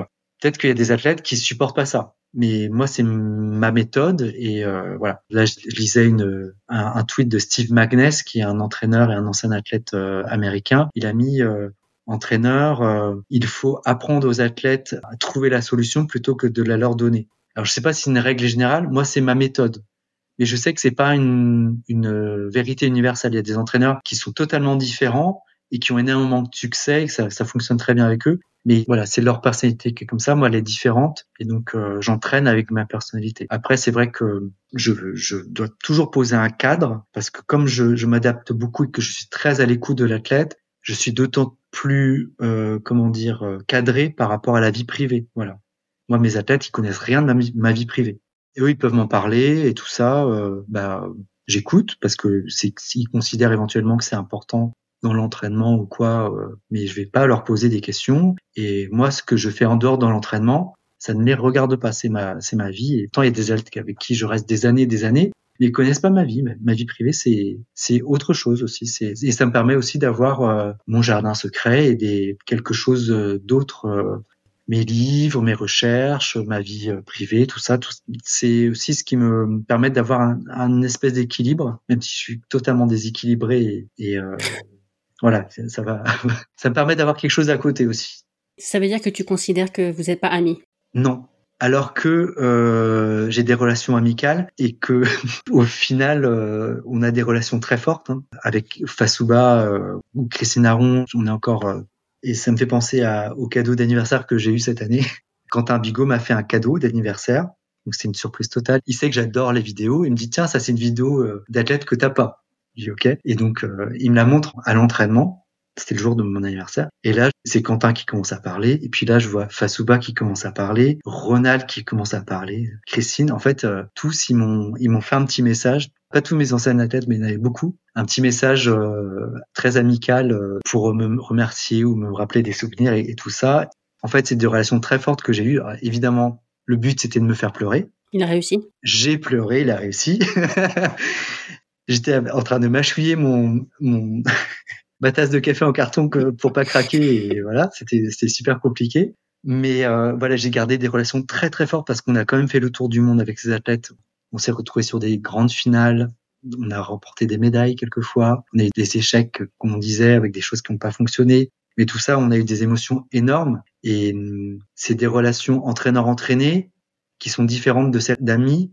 Mais avec mes amis, j'ai jamais eu des, des, émotions aussi fortes en fait. Euh, fait toutes ces choses-là, toutes ces choses extraordinaires, aller au bout de soi en termes de physique à l'entraînement ou euh, émotionnellement avec euh, des médailles mondiales. Euh, voilà, c'est des choses extrêmement fortes.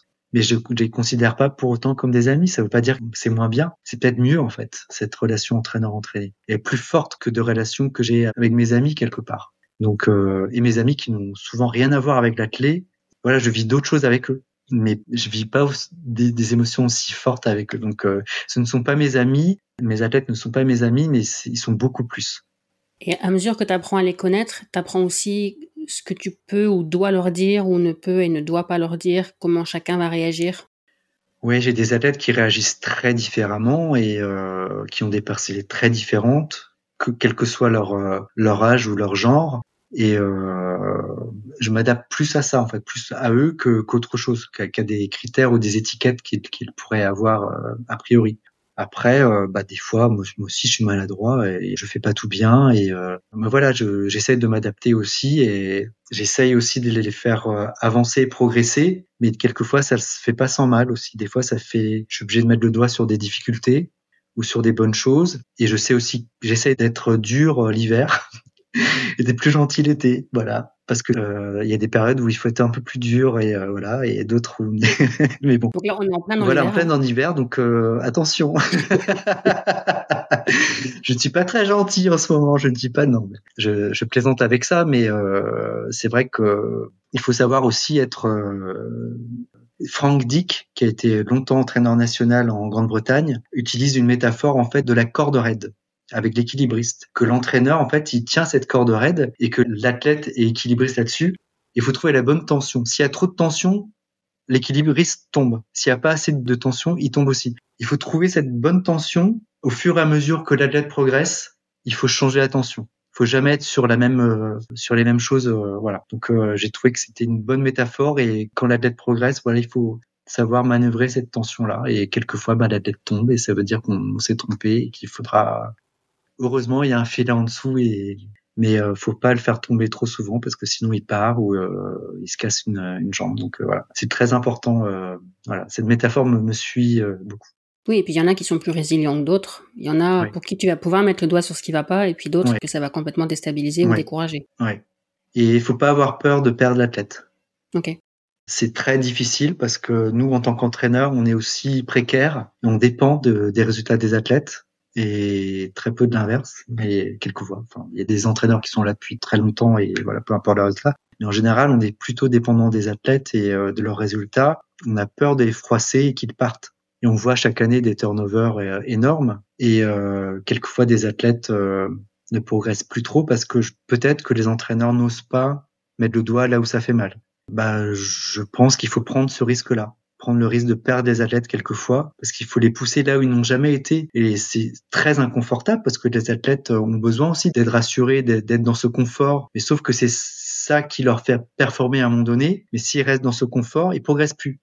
Et ce qui compte, c'est le progrès. Mais quelquefois, ils osent pas y aller, donc il faut les pousser un petit peu. Il faut trouver les ressorts pour les faire avancer. Mais quelquefois, ben, quand ils restent un peu bloqués, il faut, faut les bousculer quitte euh, bah, à passer pour le méchant ou euh, à celui qui est un peu ingrat ou quoi, ou je sais pas. Mais euh, voilà, il faut pas avoir peur de, de passer pour le, le chiant ou le ou le coach casse-couille quoi. mais voilà, des fois je peux, je, je, pense que je passe auprès de mes athlètes pour l'emmerdeur ou voilà, mais voilà, je prends ce risque quelquefois. Mais c'est toujours avec bienveillance et, et je pense que c'est jamais pour me faire plaisir à moi que je demande certaines choses aux athlètes quoi. Je pense que j'ai fait suffisamment de d'efforts et de sacrifices. Euh, où j'ai pas peur de dire que c'est des sacrifices parce que il y a des choses qu'on met de côté dans sa vie pour euh, pour faire d'autres choses, donc euh, que ce soit sacrifice, effort ou mais en tout cas, tout ce que je fais pour les athlètes, c'est d'une manière bienveillante, y compris quand je dis à un athlète stop, je ne souhaite plus t'entraîner ou quoi. C'est aussi pour moi, parce que si je suis plus assez disponible pour cet athlète, bah, je ferai un mauvais taf aussi. Donc il faut que l'athlète trouve autre chose. Donc c'est autant pour moi que pour l'athlète en question. Quoi. Et ça t'arrive d'imposer des choses quand l'athlète n'est pas d'accord et que tu dis euh, bah, t'as pas ton mot à dire, un exercice en particulier ou quelque chose qu'il ou elle voudrait pas faire? Oui, ça peut arriver. Les ischios, par exemple, personne n'aime faire les ischios, les abdos. Donc euh, des fois, euh, voilà, allez, on y va, hop. les abdos en général, voilà. Même si en ce moment on a une bonne routine là-dessus, quelquefois il a fallu pour euh, pour imposer et des fois imposer ou euh, des fois quand je vois que certains étirements ou voilà là j'impose mais bon c'est des choses très ponctuelles ou euh, le dire j'ai pas une lubie où tout d'un coup il faut aller s'entraîner sous la pluie pendant un mois pour être résilient en compète quoi. enfin je sais pas où, où là t'imposes des trucs qui sont vraiment violents euh, où il faut faire enfin non j'ai pas de lubie en fait auquel je m'accroche et auquel mes athlètes viennent enfin se, se plient euh, malgré eux. Euh, voilà. Donc ça va être des petites choses voilà que j'impose. Euh, voilà. Mais souvent c'est par le dialogue et à chaque fois j'explique. Quelquefois j'ai pas le temps d'expliquer, on les fait parce qu'il y a urgence, mais la plupart du temps je sais pourquoi je fais, je demande à faire telle chose. Quoi. Donc souvent c'est compris et c'est assimilé et elles sont d'autant plus efficaces ces choses-là que l'athlète comprend ce qu'il a à faire. J'ai horreur d'entraîner des athlètes qui ne cherchent pas à comprendre. Je trouve pas ça du tout intéressant parce que euh, il faut que l'athlète adhère. L'un des grands principes de l'entraînement, c'est l'adhésion de l'athlète aux exercices d'entraînement. S'il adhère pas, ça peut être la meilleure séance du monde, le meilleur exercice du monde. S'il subit cet exercice, et là on en revient aux réseaux sociaux, s'il fait des abdos en regardant ses réseaux sociaux, ça va pas marcher. Il faut le faire avec l'intention de l'exercice ou de le faire avec euh, quand on fait des abdos, le faire en intention d'être grand et de presque même de lancer quoi quand on fait des squats d'être euh, suffisamment explosif même quand c'est lourd pour être en situation de départ ou de qu'on fait euh, voilà des exercices d'extension on franchit etc il faut être habité par ce qu'on fait si on impose des choses aux athlètes qui subissent ils n'habitent pas leur séance et donc ça fonctionnera pas il me semble avoir vu ou entendu en faisant mes recherches qu'à l'époque où t'entraînais au Lufasuba, il voulait pas faire de muscu. Oui. Il n'y a pas une histoire comme ça. Ça, c'est vrai, ouais. Et que tu as dû le convaincre de l'utilité de la muscu. Voilà. Donc j'ai dû le convaincre. Donc il venait de, faire cinquième en demi-finale à Helsinki, au pas du Monde sur 100 mètres. C'était le plus jeune, etc. Et je savais que c'était le seul qui faisait pas de muscu. Et c'était la seule chose qu'on faisait pas. Voilà. Donc euh, il voulait pas parce qu'il se sentait lent après la muscu. Il avait peur de, de prendre du volume et de devenir énorme parce qu'il avait il était déjà très musclé naturellement. Et donc je suis allé voir tous les finalistes, un par un. Je suis allé voir Justin Gatlin. Je suis allé voir Asafa Powali. Il n'était pas en compétition, mais il était au village. Je suis allé voir tous les finalistes, plus quelques autres demi-finalistes, tout ça, et je leur ai demandé ce qu'ils faisaient en muscu, quels étaient leurs records de muscu, donc ça permettait de savoir quels exercices et tout ça, combien de fois. Là. Et en fait, tout le monde faisait de la muscu. Et donc, je suis revenu avec mon petit carnet à la fin du championnat. Dit, Olu, voilà, t'es le premier éliminé. Il faut qu'on fasse progresser ton entraînement par contre, t'es le seul à, pas faire de muscu et voilà les paires des autres. Ah ouais, oui, ils font tout ça et tout. Euh. Bon, ok. Donc j'ai négocié avec lui à la rentrée. On a fait squat, développé couché, abdos et euh, lombaire ischio, un, un, exercice de banc là. Ok, donc voilà, on est parti avec ça pour préparer la saison 2006 et euh, je me suis inspiré euh, des quelques exercices. En fait, ça correspondait à ce que faisaient les cadets en cyclisme sur piste à l'INSEP à l'époque. C'était les entraînements de, de Quintin. Donc j'avais trouvé ça Et c'est marrant parce que je ai reparlé plus tard avec Florian Rousseau, qui était devenu notre euh, directeur haute perf euh, avant les Jeux de, Tokyo. Et je lui dis, regarde, j'ai commencé à faire de la muscu avec les athlètes avec vos plans d'entraînement en cyclisme sur piste parce qu'il était simplissime, c'était clair, c'était voilà. Et, euh, et ça a bien marché parce qu'au lieu est devenu plus endurant, il a été meilleur dans sa phase d'accélération et phase, phase max. Et c'est comme ça qu'il a fait 9,85 l'année suivante voilà, sur 100 mètres avec un petit peu de muscu, pas trop. Voilà mais il était toujours euh, deux semaines avant les événements principaux, euh, il fallait arrêter la muscu. Euh.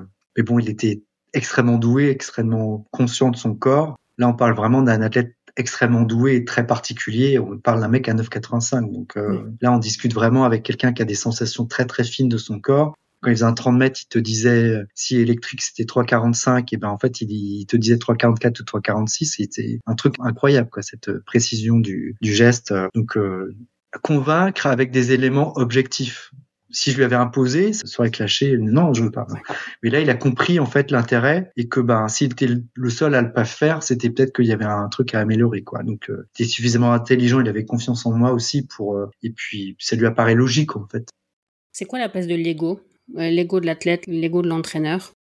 Alors l'ego de l'entraîneur ou l'ego de l'athlète, c'est des choses très importantes, c'est des moteurs. Hein. L'ego, si on n'a pas d'ego, je pense qu'on on se laisse un peu mourir hein, dans la vie. Donc, euh, si on n'a pas ce sursaut qui nous fait qu'on se sent un peu spécial et qu'on on se doit de se faire plaisir et qu'on a le droit à certaines choses, euh, sans ça, c'est terrible, quoi. Donc, euh, l'athlète, en plus, s'il veut devenir le meilleur du monde et que pour être le meilleur du monde, il faut faire une performance physique devant 50 000 spectateurs en short, si on n'a pas un ego qui fait passer au-delà de ses petites craintes personnelles ou de ses euh, complexes, etc., ben on n'y arrive pas. Quoi. Après, l'entraîneur, s'il a un ego plus développé que l'athlète, ça va au clash. Hein. Euh, moi, je rentre pas dans des guerres d'ego avec les athlètes. Les athlètes, je les encourage à avoir un ego surdimensionné. C'est comme ça qu'ils vont être euh, après, avoir un ego surdimensionné, ça n'empêche pas d'être respectueux face à, ses adversaires, à son entraîneur, aux gardiens du stade, aux jeunes. Euh, voilà, c'est pas du tout euh, mutuellement exclusif. On peut être égocentrique, mais aussi euh, dire bonjour à son voisin de palier. voilà, donc c'est pour moi c'est aussi important c'est aussi important d'être capable de faire des actions dans, dans un club avec les, les, plus jeunes que de préparer une médaille olympique parce que c'est comme ça qu'on va être euh, ancré dans la réalité et que cette réalité on a, on a besoin de ces choses simples dans une saison d'entraînement on a besoin de, des autres, on a besoin de, se ressourcer aussi, d'avoir différentes énergies. Si on s'enferme dans son ego et qu'on fonctionne tout seul, en fait, on est plus lucide sur les problèmes qui peuvent arriver. Et là, on court à la catastrophe. Quand tu parles de ça, l'exemple qui me vient, c'est Mondo Duplantis, parce que je trouve qu'il est alors c'est peut-être aussi le mélange États-Unis-Suède. Il le dit lui-même d'ailleurs. Il a le côté américain euh, qui dit, bah même avant de le devenir, il disait déjà qu'il voulait être le meilleur de tous les temps et voilà. Il n'avait pas peur de le dire, qu'il était très ambitieux. Ça c'est le côté américain. Et puis à côté de ça, il y a le côté suédois qui fait que ben il est très respectueux avec les bénévoles. Quand je l'ai invité sur le podcast, il a dit oui pour me rendre service parce que je lançais le podcast. Et finalement, euh, oui, bah, il veut être le meilleur et en même temps, il a conscience que ça reste que du sport et que ça fait pas de lui un être humain supérieur aux autres. Et finalement, pour moi, c'est ça un champion, plus que juste un palmarès. Bon, après, j'ai, voilà, j'ai pas beaucoup de mal à dire de mon dos. Mais, non, mais c'est vrai, il, il, aurait pu dire non, il a dit oui. Et il est vraiment très sympa avec, euh, avec les bénévoles dans les coulisses quand il n'y a pas de caméra. C'est pas le cas de tout le monde.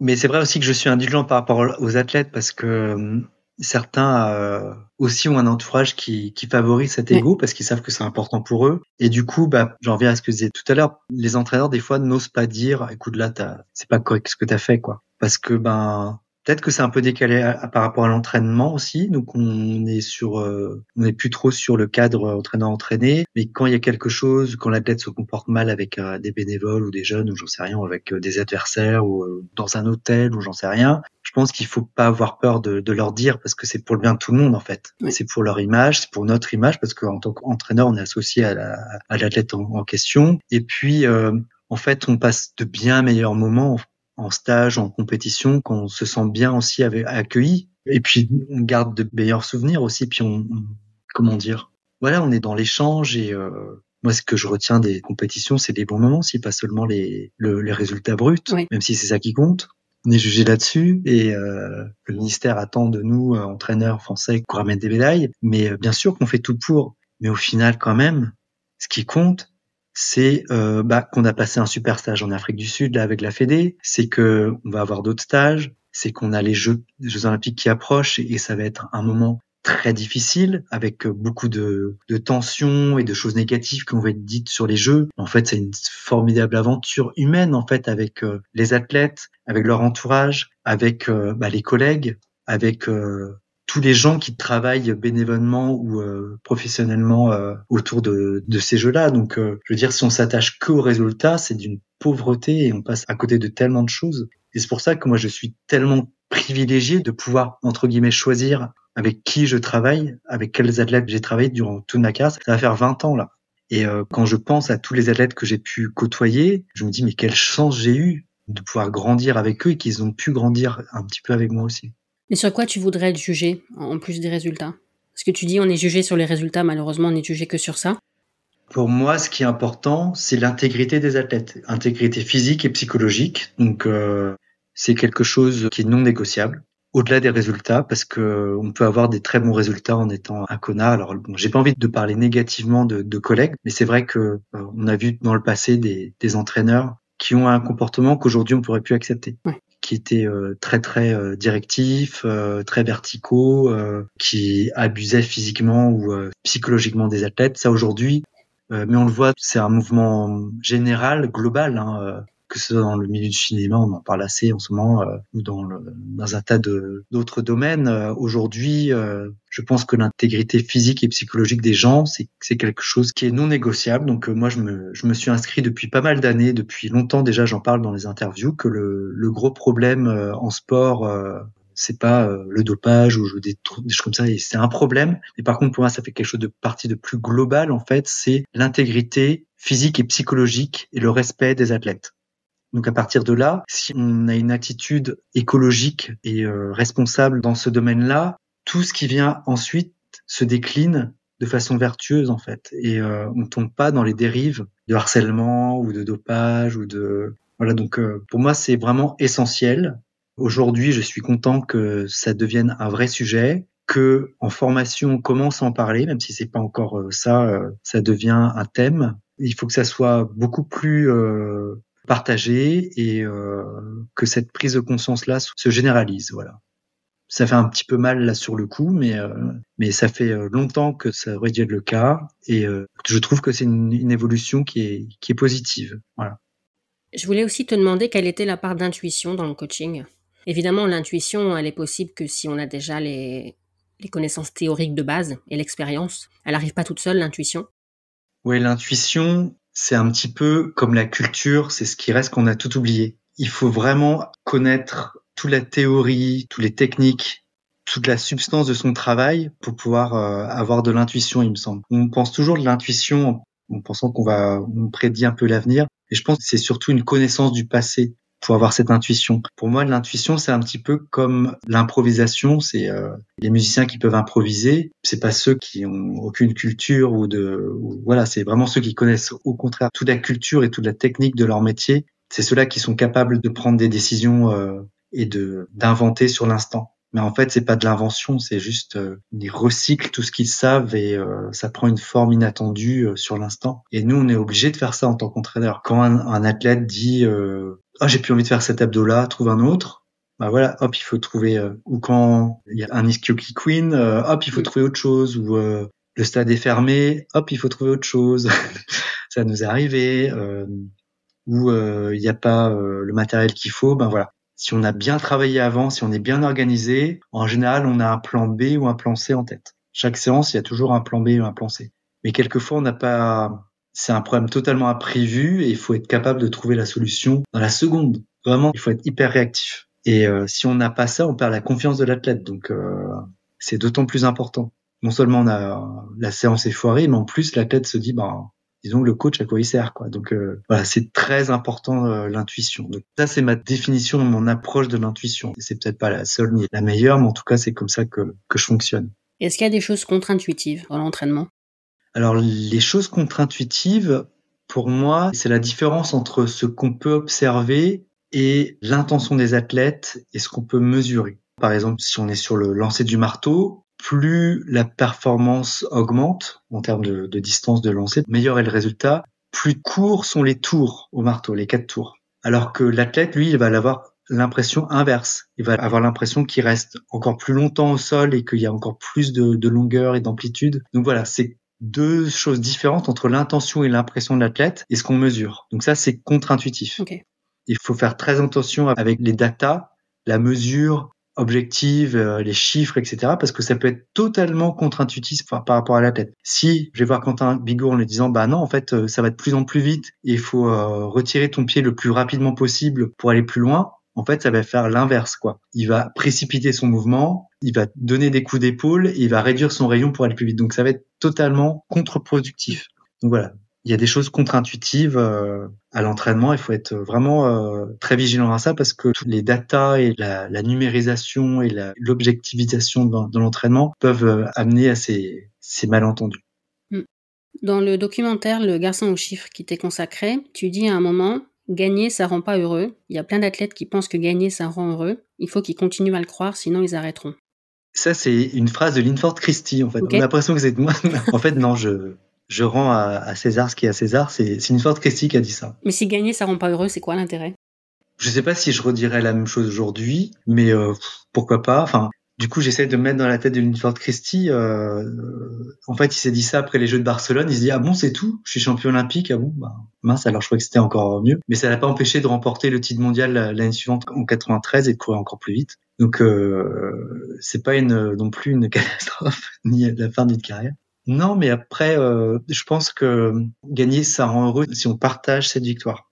Je me souviens que quand Olu Fasuba justement fait moins de 10 secondes, on était contents tous les deux très très content et j'avais personne à qui le partager quoi. J'ai pris l'avion, je suis rentré à Rennes. Tout le voyage, j'étais là, j'étais waouh, mais à qui, avec qui je peux partager ça? Je suis rentré chez moi, ben tout le monde s'en foutait en fait.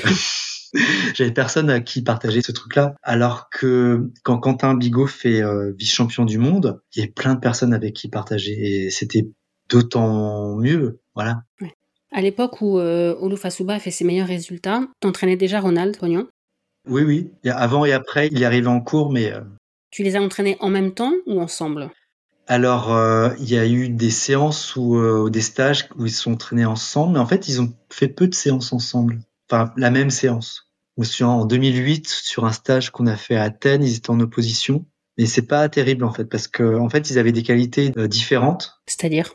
Olu était un très très bon partant. Donc en fait, mettre Ronald avec euh, Olu en départ, c'était l'échec euh, assuré pour euh, Ronald, quoi. Enfin, alors que je les aurais mis sur des 120 de 150, mais en fait, ils étaient jamais au bon moment. Ronald aurait gagné en permanence, donc voilà, c'était pas sur les séances qu'ils ont pu faire ensemble.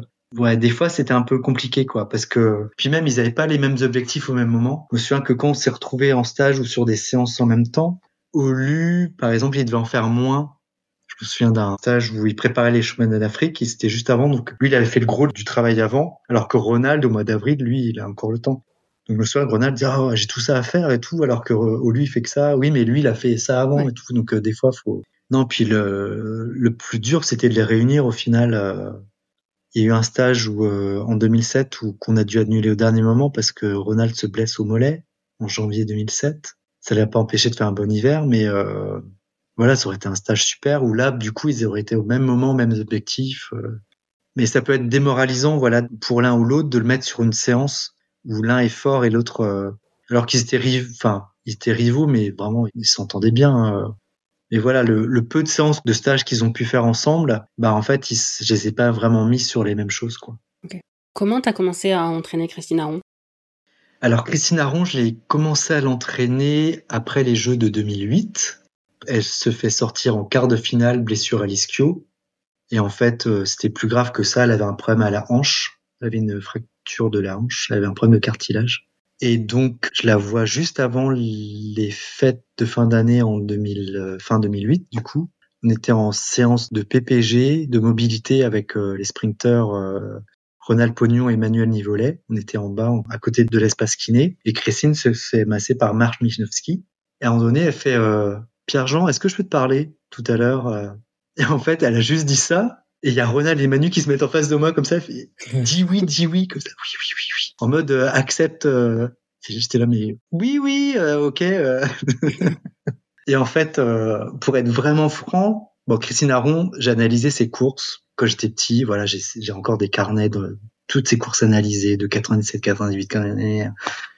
Donc à l'époque, j'avais quand même 16 ans et demi, 17 ans et demi, quoi. Donc euh, jamais j'aurais eu l'idée de la coacher, quoi. Après, je l'ai connue en tant que chroniqueur pour euh, les deux AF, et donc je l'ai vu en interview. Et euh, moi, j'avais peur, en fait, d'une part de pas être à la hauteur d'une immense athlète comme ça, et j'avais une image où où elle pouvait paraître capricieuse. En fait, on disait qu'elle était capricieuse. En fait, j'ai jamais vu comme ça.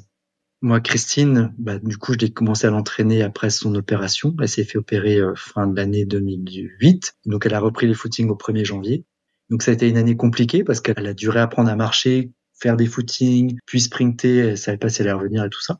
En fait, si, elle savait qu'elle allait revenir, mais pas à son meilleur niveau, euh, voilà. Mais euh, elle savait pas jusqu'où elle irait, mais en tout cas, c'était euh, pour moi l'entraîner. en fait, ça a toujours été un immense plaisir. Je me suis jamais senti à la hauteur jamais réussi à être euh, voilà. Même avec le, le, recul en fait il y a eu des situations où aujourd'hui en fait je saurais comme j'ai progressé il y a des je saurais reconnaître certaines difficultés qu'elle a pu avoir avec son dos ses ischios et tout ça. J'aurais pu anticiper. Je suis un meilleur coach qu'à l'époque donc je pense au point de vue technique en, tout cas. Mais elle euh, jamais on s'est en fait, on a toujours été tourné vers la même chose, le même objectif. On a été toujours d'accord en fait sur euh, sur ce qu'il fallait faire. On a toujours évolué de concert en fait. On s'est jamais pris la tête ou quoi que ce soit. Enfin, elle a été, pour moi, c'est une femme extraordinaire qui est hyper généreuse. Je le voyais à l'INSEP où en fait, elle, s'intéressait beaucoup aux autres athlètes, où euh, elle discutait beaucoup avec eux parce qu'en fait, euh, elle se rendait compte de leurs difficultés parce qu'elle était passée par là aussi. Donc elle pouvait avoir des conseils sur le sur l'approche de la prévention des blessures, sur le retour des blessures, tout ça, c'était une. Elle avait énormément d'expérience à partager et à chaque fois, elle, est, elle pouvait le faire en fait. Donc, euh, quand elle était sollicitée ou des fois elle, allait vers les autres comme ça. Mais moi, j'ai énormément appris avec elle. Et je me souviens qu'une fois, quelqu'un de la Fédé m'a dit euh, bon, euh, tu sais, Christine, c'est pas l'avenir et tout. Euh, faudrait que tu penses à ton avenir à toi, nanani, nanana. J'étais là qu'est-ce que c'est barbant penser à mon avenir alors que j'y ai jamais pensé. Mais par contre, pour moi, être au quotidien avec Christine Aron, j'apprenais énormément, quoi. Même si je savais qu'elle ferait plus 10,73, pour moi, peut-être qu'elle ferait moins de 11, et je pense vraiment qu'en 2012, elle aurait pu s'en approcher, du moins. Pour moi, ça a été des années extraordinaires de la coacher. Les gens ne comprenaient pas forcément, elle, ce qu'elle cherchait, parce qu'elle avait déjà fait beaucoup de choses dans sa carrière. Elle avait euh, 35 ans, 36, 37, 38 passés, ça, voilà elle avait déjà euh, un enfant, etc. A même euh, un entraîneur qui avait dit, euh, elle ferait mieux de s'occuper. Elle me l'a dit à moi. Elle ferait mieux de s'occuper de son gamin. Enfin, j'ai entendu des choses quand même hallucinantes. Et non, mais pour moi, c'était des années extraordinaires. J'ai vraiment appris énormément sur la technique de course et tout ça. Et avec moi, elle a appris qu'elle pouvait être aussi très performante en en faisant moins parce qu'elle avait l'idée qu'il fallait faire tout plus, plus, plus, plus, plus. Et je pense que j'ai appris une chose, en fait, c'est d'en faire moins, en fait que moins veut dire plus. Quoi. Que euh, on n'est pas obligé de passer 5 euh, heures en, salle de musculation pour progresser en voilà. Euh, avec moi, elle a fait ses records en développé couché en squat en faisant moins en fait, en étant plus fraîche et plus disponible. Tu me diras, ça l'a pas permis de courir plus vite, mais peut-être que, en fait, ça lui a permis de courir parce que en s'entraînant comme elle le faisait avant, elle se pétait tout le temps. En fait, elle était tout le temps fatiguée. Donc voilà, c'est des choses. mais bon, moi, je les ai pas apprises toutes seules non plus. Ces choses-là, c'est Merlin Autet Kim Collins que j'avais interviewé en, en 2007 ou 8 pour euh, World Athletics. Il m'avait expliqué comment il s'entraînait, tout ça, comment il avait réussi à être performant à 35 ans passés. Merlin notait aussi qui me donnait des conseils. Voilà, donc euh, ces choses-là, je les ai apprises de, de l'expérience d'autres, et puis j'ai pu la transmettre à Christine, qui certainement la transmet, j'espère, d'une manière à d'autres gens. Donc euh, voilà, donc euh, vraiment des, des très bons souvenirs, et puis on est toujours en contact. Et là, à Budapest, avant les mondiaux, j'étais en stage avec Quentin Bigot à l'INSEP et euh, j'ai dit à Christine que j'étais là et en fait elle est venue à l'INSEP et c'était une surprise en fait pour Quentin parce qu'il savait pas du tout qu'il venait. J'ai dit il y a un invité surprise voilà. Et en fait au lieu de faire notre séance de muscu avec Quentin on est euh, on devait juste prendre le café avec Christine. On devait partir en muscu après. En fait, on est resté euh, trois heures à, discuter avec elle. Ils ont parlé, eux, en tant que champions, médaillés mondiaux, ils ont pu échanger sur des choses que eux ils connaissent que moi je connais pas. Je suis pas médaillé mondial. Et voilà, l'approche du haut niveau, ce que ça veut dire, bah, les efforts que c'est, les, les déceptions qu'on peut avoir, les difficultés, tout ça, et puis euh, bah, quelquefois, une, discussion avec Christine Aron, ça vaut 10 séances de muscu, quoi. Vraiment, pour la motivation et le, les choses qu'on peut ressortir, c'est sûr. J'espère que les athlètes amateurs qui écoutent cet épisode ou d'autres, qui peuvent aussi euh, retirer des choses en écoutant les, parcours, l'expérience d'athlète, c'est un peu l'objectif du podcast. Mm. Si c'est pas indiscret, à partir de quand tu as commencé à gagner ta vie avec l'athlète J'ai commencé à gagner ma vie en 2016 quand je suis parti en Chine. Avant, je gagnais pas, non, j'étais au RSA. En fait, je suis sorti des beaux-arts diplômés.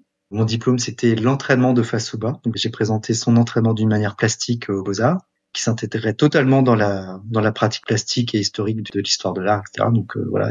Après, je me suis inscrit en IUFM, mais le jour de l'examen, je devais partir au championnat du monde de Moscou, donc j'avais un avion à prendre. Et c'est pendant cet examen, je me suis dit, euh, le sujet là, franchement, il me parle pas du tout. Euh, je sais pas du tout quoi, ça ne me parle pas. Et donc, euh, je suis parti au milieu de l'examen. J'ai rien rendu, euh, j'ai rendu feuille blanche. J'ai dit, en fait, non, c'est pas ça avec ma vie. Là, j'ai championnat du monde avec un athlète exceptionnel bah, l'IUFM, je pourrais le repasser dans 10 ans, dans 20 ans, quoi. Si, par contre, là, les mondiaux, non. Ils vont pas se représenter, les mondiaux de Moscou. Mais bon, euh, du coup, ben, j'avais pas de, j'avais pas de job à côté, quoi. Donc, euh, je suis resté vraiment au RSA pendant, bah, de 2006 à 2016. À l'époque, c'était le RMI. Et donc, euh, bah voilà, j'avais 450 euros par mois. il fallait que je pointe chaque mois pour l'entretien avec où est-ce que j'en suis dans mes démarches, etc. Et donc mon premier contrat, c'est en 2016, voilà, quand je suis parti en Chine. Et après, quand je suis revenu euh, de Chine, j'ai été employé à Athlétisme S Métropole jusqu'à l'année dernière, enfin 2023. Et depuis 2023, je suis euh, entraîneur national euh, pour la Fédération française d'athlétisme. Donc je suis entraîneur et j'ai aussi une mission dans l'optimisation de la performance, de l'optimisation de la performance. Et pourquoi tu as accepté le travail en Chine? C'était pour des questions financières? C'était pour l'expérience? C'était pourquoi alors, au début, je devais aller aux États-Unis. C'était en 2000, euh, fin 2015, je pense, ou je sais plus trop quand.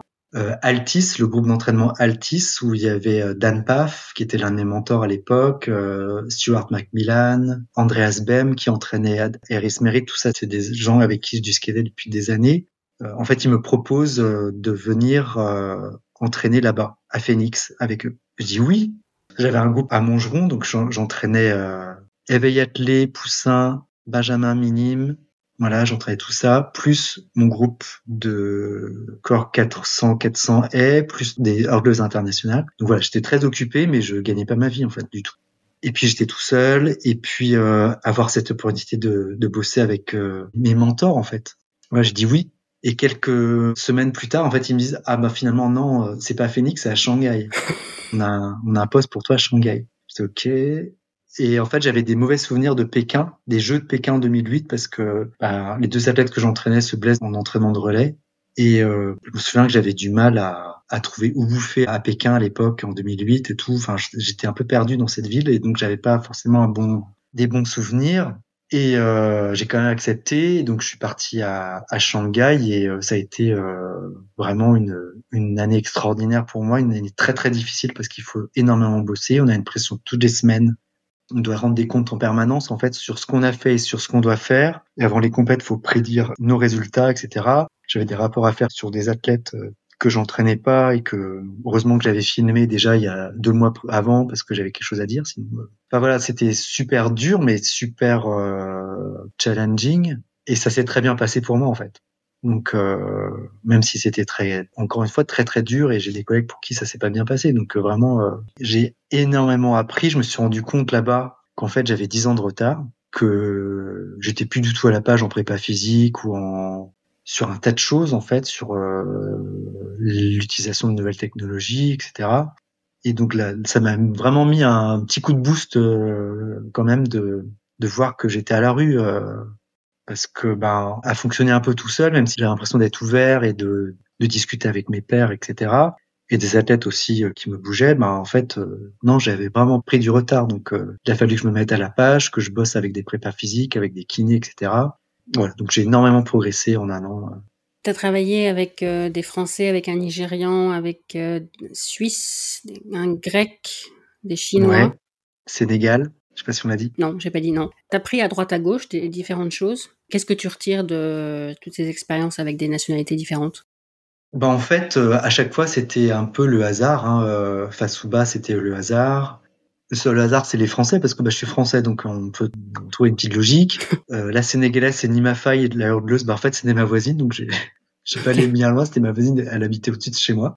Et on a préparé les Jeux de Moscou, les championnats du monde, les Jeux de Moscou en 80, non, on n'était pas les championnats du monde de Moscou en 2013 et les mondiaux en salle à Sopot en 2014. Incroyable, une femme extraordinaire aussi, Nima Faye, j'ai énormément appris avec elle. Euh, avant, je coachais pas de haie à haut niveau et avec elle, euh, voilà, j'ai, ça a été super, génial. Pas seulement parce que elle faisait des tièpes et des et des et des extraordinaires, mais parce que voilà, c'était une athlète super investie, super généreuse, euh, voilà, très douée, tout ça. J'ai vraiment adoré l'entraîner. Après, euh, voilà, à chaque fois, ça a été des, des circonstances. Jamais j'aurais pu euh, planifier quoi que ce soit en fait. Euh, j'ai jamais planifié de, de, devenir entraîneur, ni d'entraîner les athlètes que j'ai entraînés. Après, euh, j'ai eu cette euh, inconscience totale d'accepter. Ça, c'est vraiment l'inconscience. Parce que si j'avais vraiment été sérieux et me serais dit, ben non, déjà trouve-toi un métier, fais un vrai métier. Ensuite, tu n'as pas les compétences. Non, tu n'as pas les compétences d'entraîner Ronald Pognon ou Christine Aron. Qui es-tu pour en fait croire que tu es, qualifié pour ça? Mais ça a été pareil pour tout, en fait, qu'on m'a proposé d'écrire pour euh, l'I2F à l'époque. bah non, tu ne parles pas anglais, tu n'écris pas anglais, donc tu vas pas commencer à écrire des articles. Pareil pour Le Monde, quand Le Monde m'a proposé de faire des chroniques, euh, bah en fait, non, j'ai pas fait d'école de journalisme, donc euh, qui es-tu pour... Mais à chaque fois, j'ai eu cette folie, c'était vraiment pas de... Comment dire de j'étais inconscient d'accepter quoi parce que ça m'a demandé vraiment énormément de travail pour faire mes chroniques pour euh, mes articles pour Le Monde, je voulais que ça soit béton parce que c'est c'est quand même du high level. Donc en fait, je bossais comme un cinglé mes mes, mes chroniques pour être euh, voilà. J'ai bossé comme un mal pour apprendre l'anglais pour Christine Aron, mais j'ai demandé à Merlène Autet, j'ai demandé à j'ai fait mes mes devoirs quoi. Quand Quentin Bigot, euh, j'ai commencé à entraîner Quentin Bigot sur le marteau, qui est ultra pointu sur la technique et tout ça, bah, il a fallu que je bosse, quoi, que, que je reprenne tout à zéro.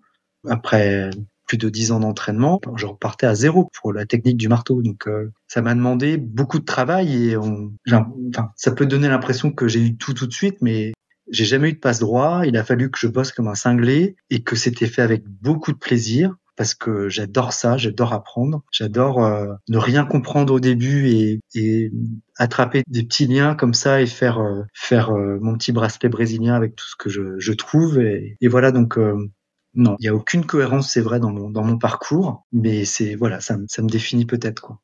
Quentin, c'est lui qui t'a sollicité?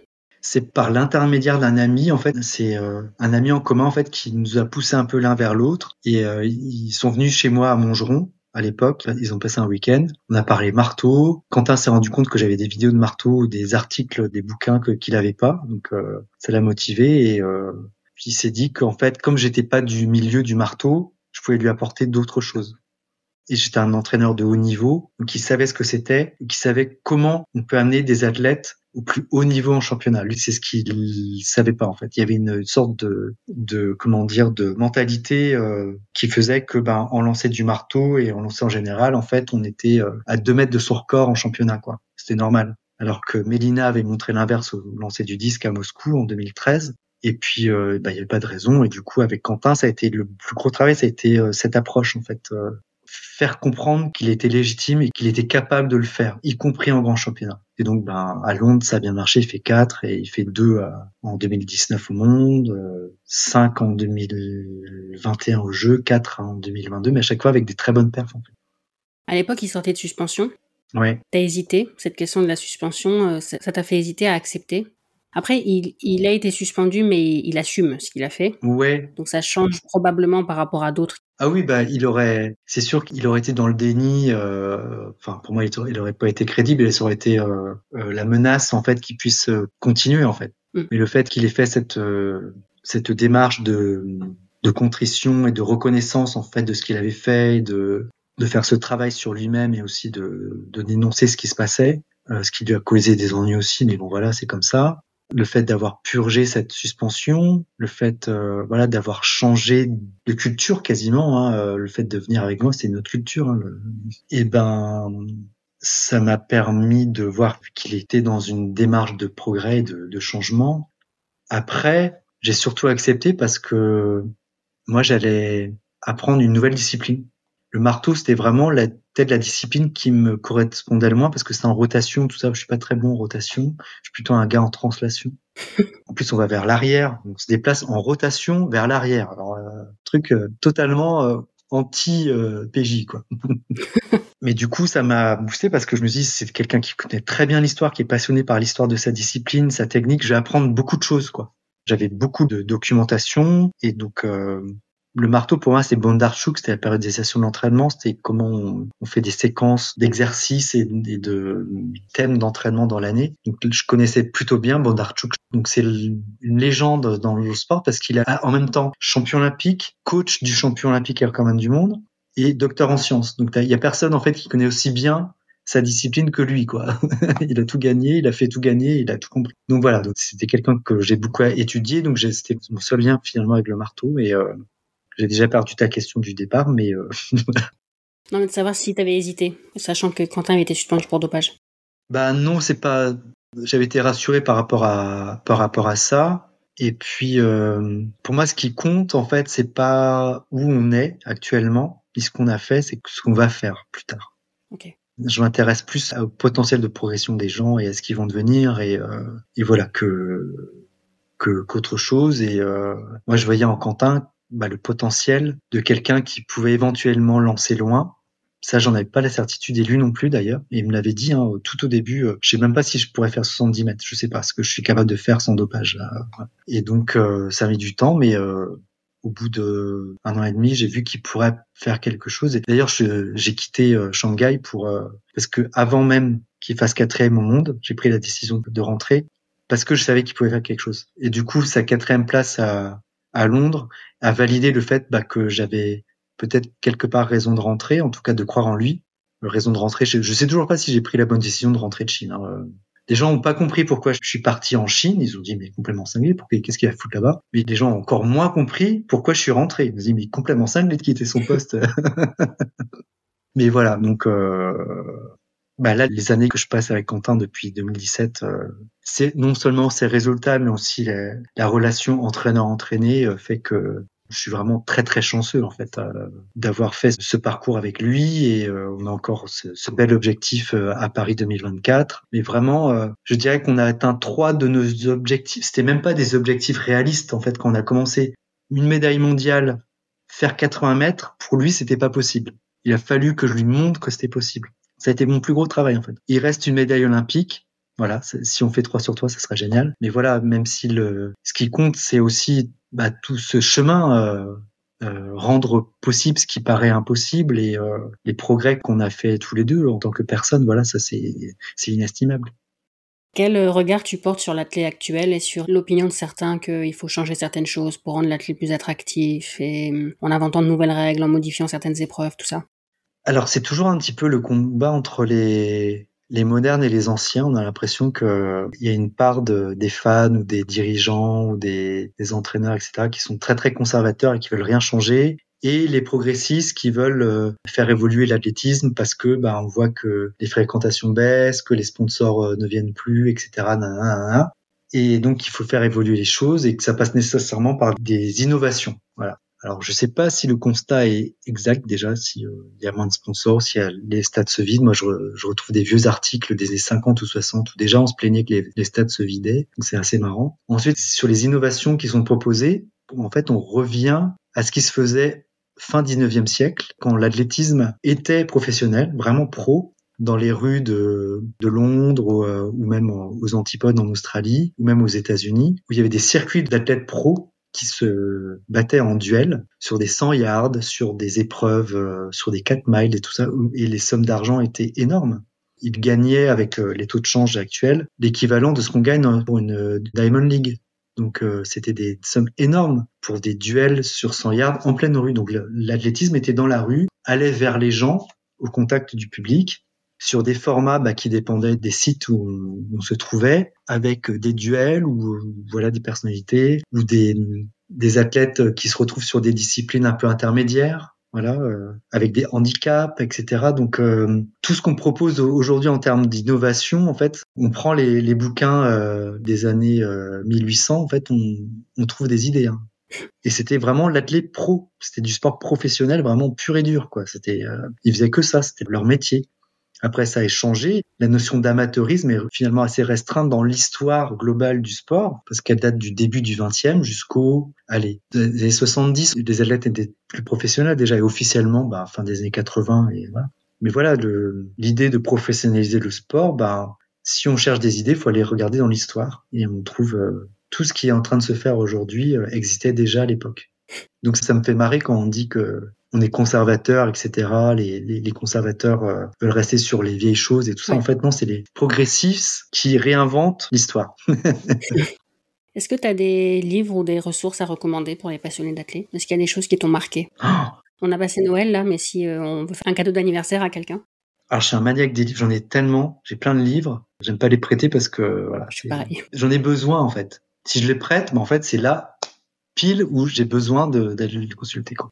Et euh, ce serait extrêmement difficile pour moi de dire par quoi commencer, quoi, parce que moi, le tout premier livre peut-être que j'ai commencé, c'est La fabuleuse histoire de l'athlétisme de Robert Perrianté. Je pense que je l'ai là. Voilà.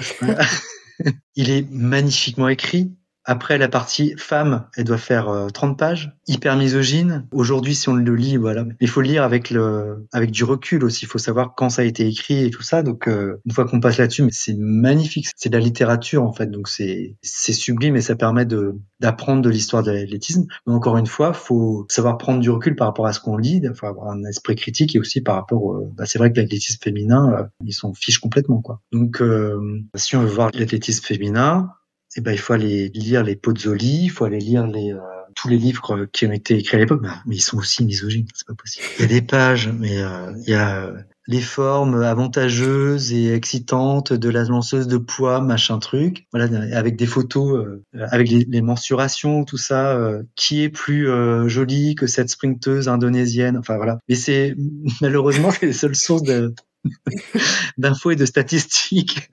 C'est les voilà, c'est assez catastrophique. Et sinon, il y a les co, il y a les, un tas de bouquins sur euh, voilà spécifiques sur euh, sur l'athlétisme féminin. On retrouve tous les statistiques, etc.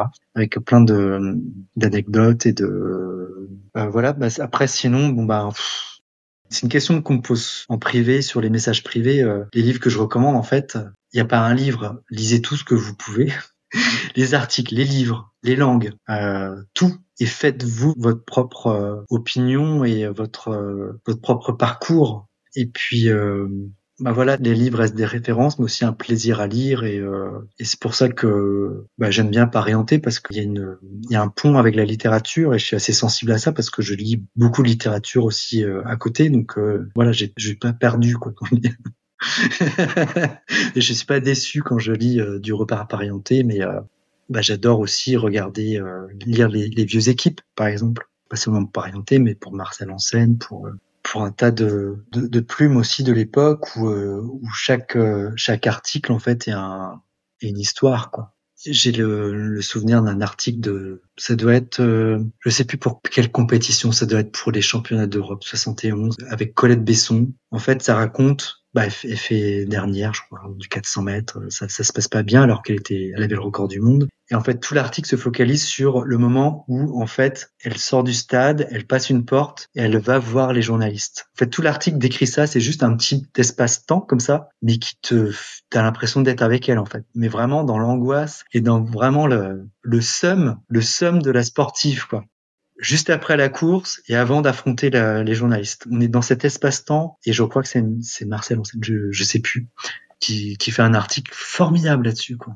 Voilà, pour moi, il y a des articles et c'est des formats courts, donc euh, on peut les relire et les, on peut les partager assez facilement. Et euh, même plus récent, euh, il y a des, des articles magnifiques de, sur Péric de Jérôme Bureau, voilà, qui dit que bah, le monde s'arrête le temps de, de la foulée, le temps qu'elle court, et puis une fois qu'elle a fini de courir, on, on, peut recommencer à critiquer et à dire du mal des uns des autres, etc. Enfin, voilà, voilà c'est des choses que j'adore, moi, l'histoire de l'athlétisme, l'écriture de l'athlétisme aussi au-delà de l'entraînement, voilà, j'ai eu la chance d'aborder l'athlétisme par par le biais de, de l'entraînement, mais aussi par le biais du journalisme, par le biais des statistiques, de l'histoire, de la science aussi. Là, avec la, la, FFA, je suis, euh, je fais partie de la cellule d'optimisation de la performance, et euh, bah, ça me permet de d'explorer encore plus cet aspect scientifique des choses avec des collègues qui sont extrêmement, euh, euh comment dire, investis et euh, compétents, que ce soit de de la physiologie, de la préparation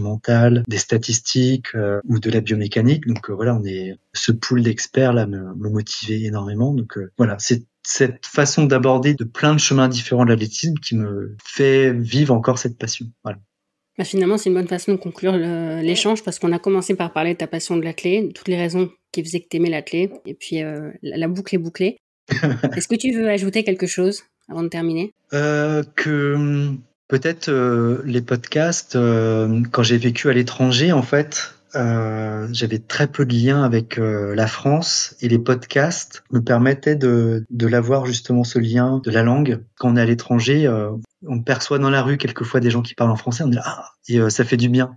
Et euh, moi, les podcasts, c'était quelque chose qui m'ont beaucoup euh, euh aidé aussi en Chine euh, par, rapport à l'isolement. J'avais des podcasts euh, de philo, de sciences, d'histoire sur France Inter ou France Culture. Et voilà, c'est des c'est des moments un petit peu à soi, intimes, et bah, il n'y avait pas vraiment de podcast attelé, et surtout en langue française, francophone. Donc, bah, merci à toi de rendre ça possible. Et voilà, cette petite voix qu'on a avec soi, sans image, qui fait du bien, parce que ça fait vivre aussi quelque chose de la radio et de, du son aussi qui est super important et qui on a un rapport plus intime du coup avec le son et la voix et la langue française pour le coup et surtout quand on est en déplacement. Donc euh, j'adore les podcasts et vive les podcasts et vive euh, à tête mondiaux. Parfait. Et donc merci Mathilde. Ah, merci à toi. Tu vas plus écouter de la même façon maintenant que tu es passé de l'autre côté. Mais tu, connais les coulisses, les problèmes techniques et tout ça. merci. Bah, merci à toi. Merci PJ d'avoir accepté mon invitation. Et merci à vous qui avez écouté l'épisode jusqu'au bout. N'oubliez pas de vous abonner pour ne pas manquer les prochains épisodes et laissez 5 étoiles et un commentaire sur Spotify et Apple Podcast. Ça ne vous prendra que quelques secondes, mais ça peut faire une vraie différence pour le podcast. Vous pouvez aussi soutenir le podcast via Tipeee. Tous vos dons, quel que soit leur montant, contribuent aux prochains épisodes. Vous retrouverez le lien Tipeee dans les notes de l'épisode. Merci et à la semaine prochaine.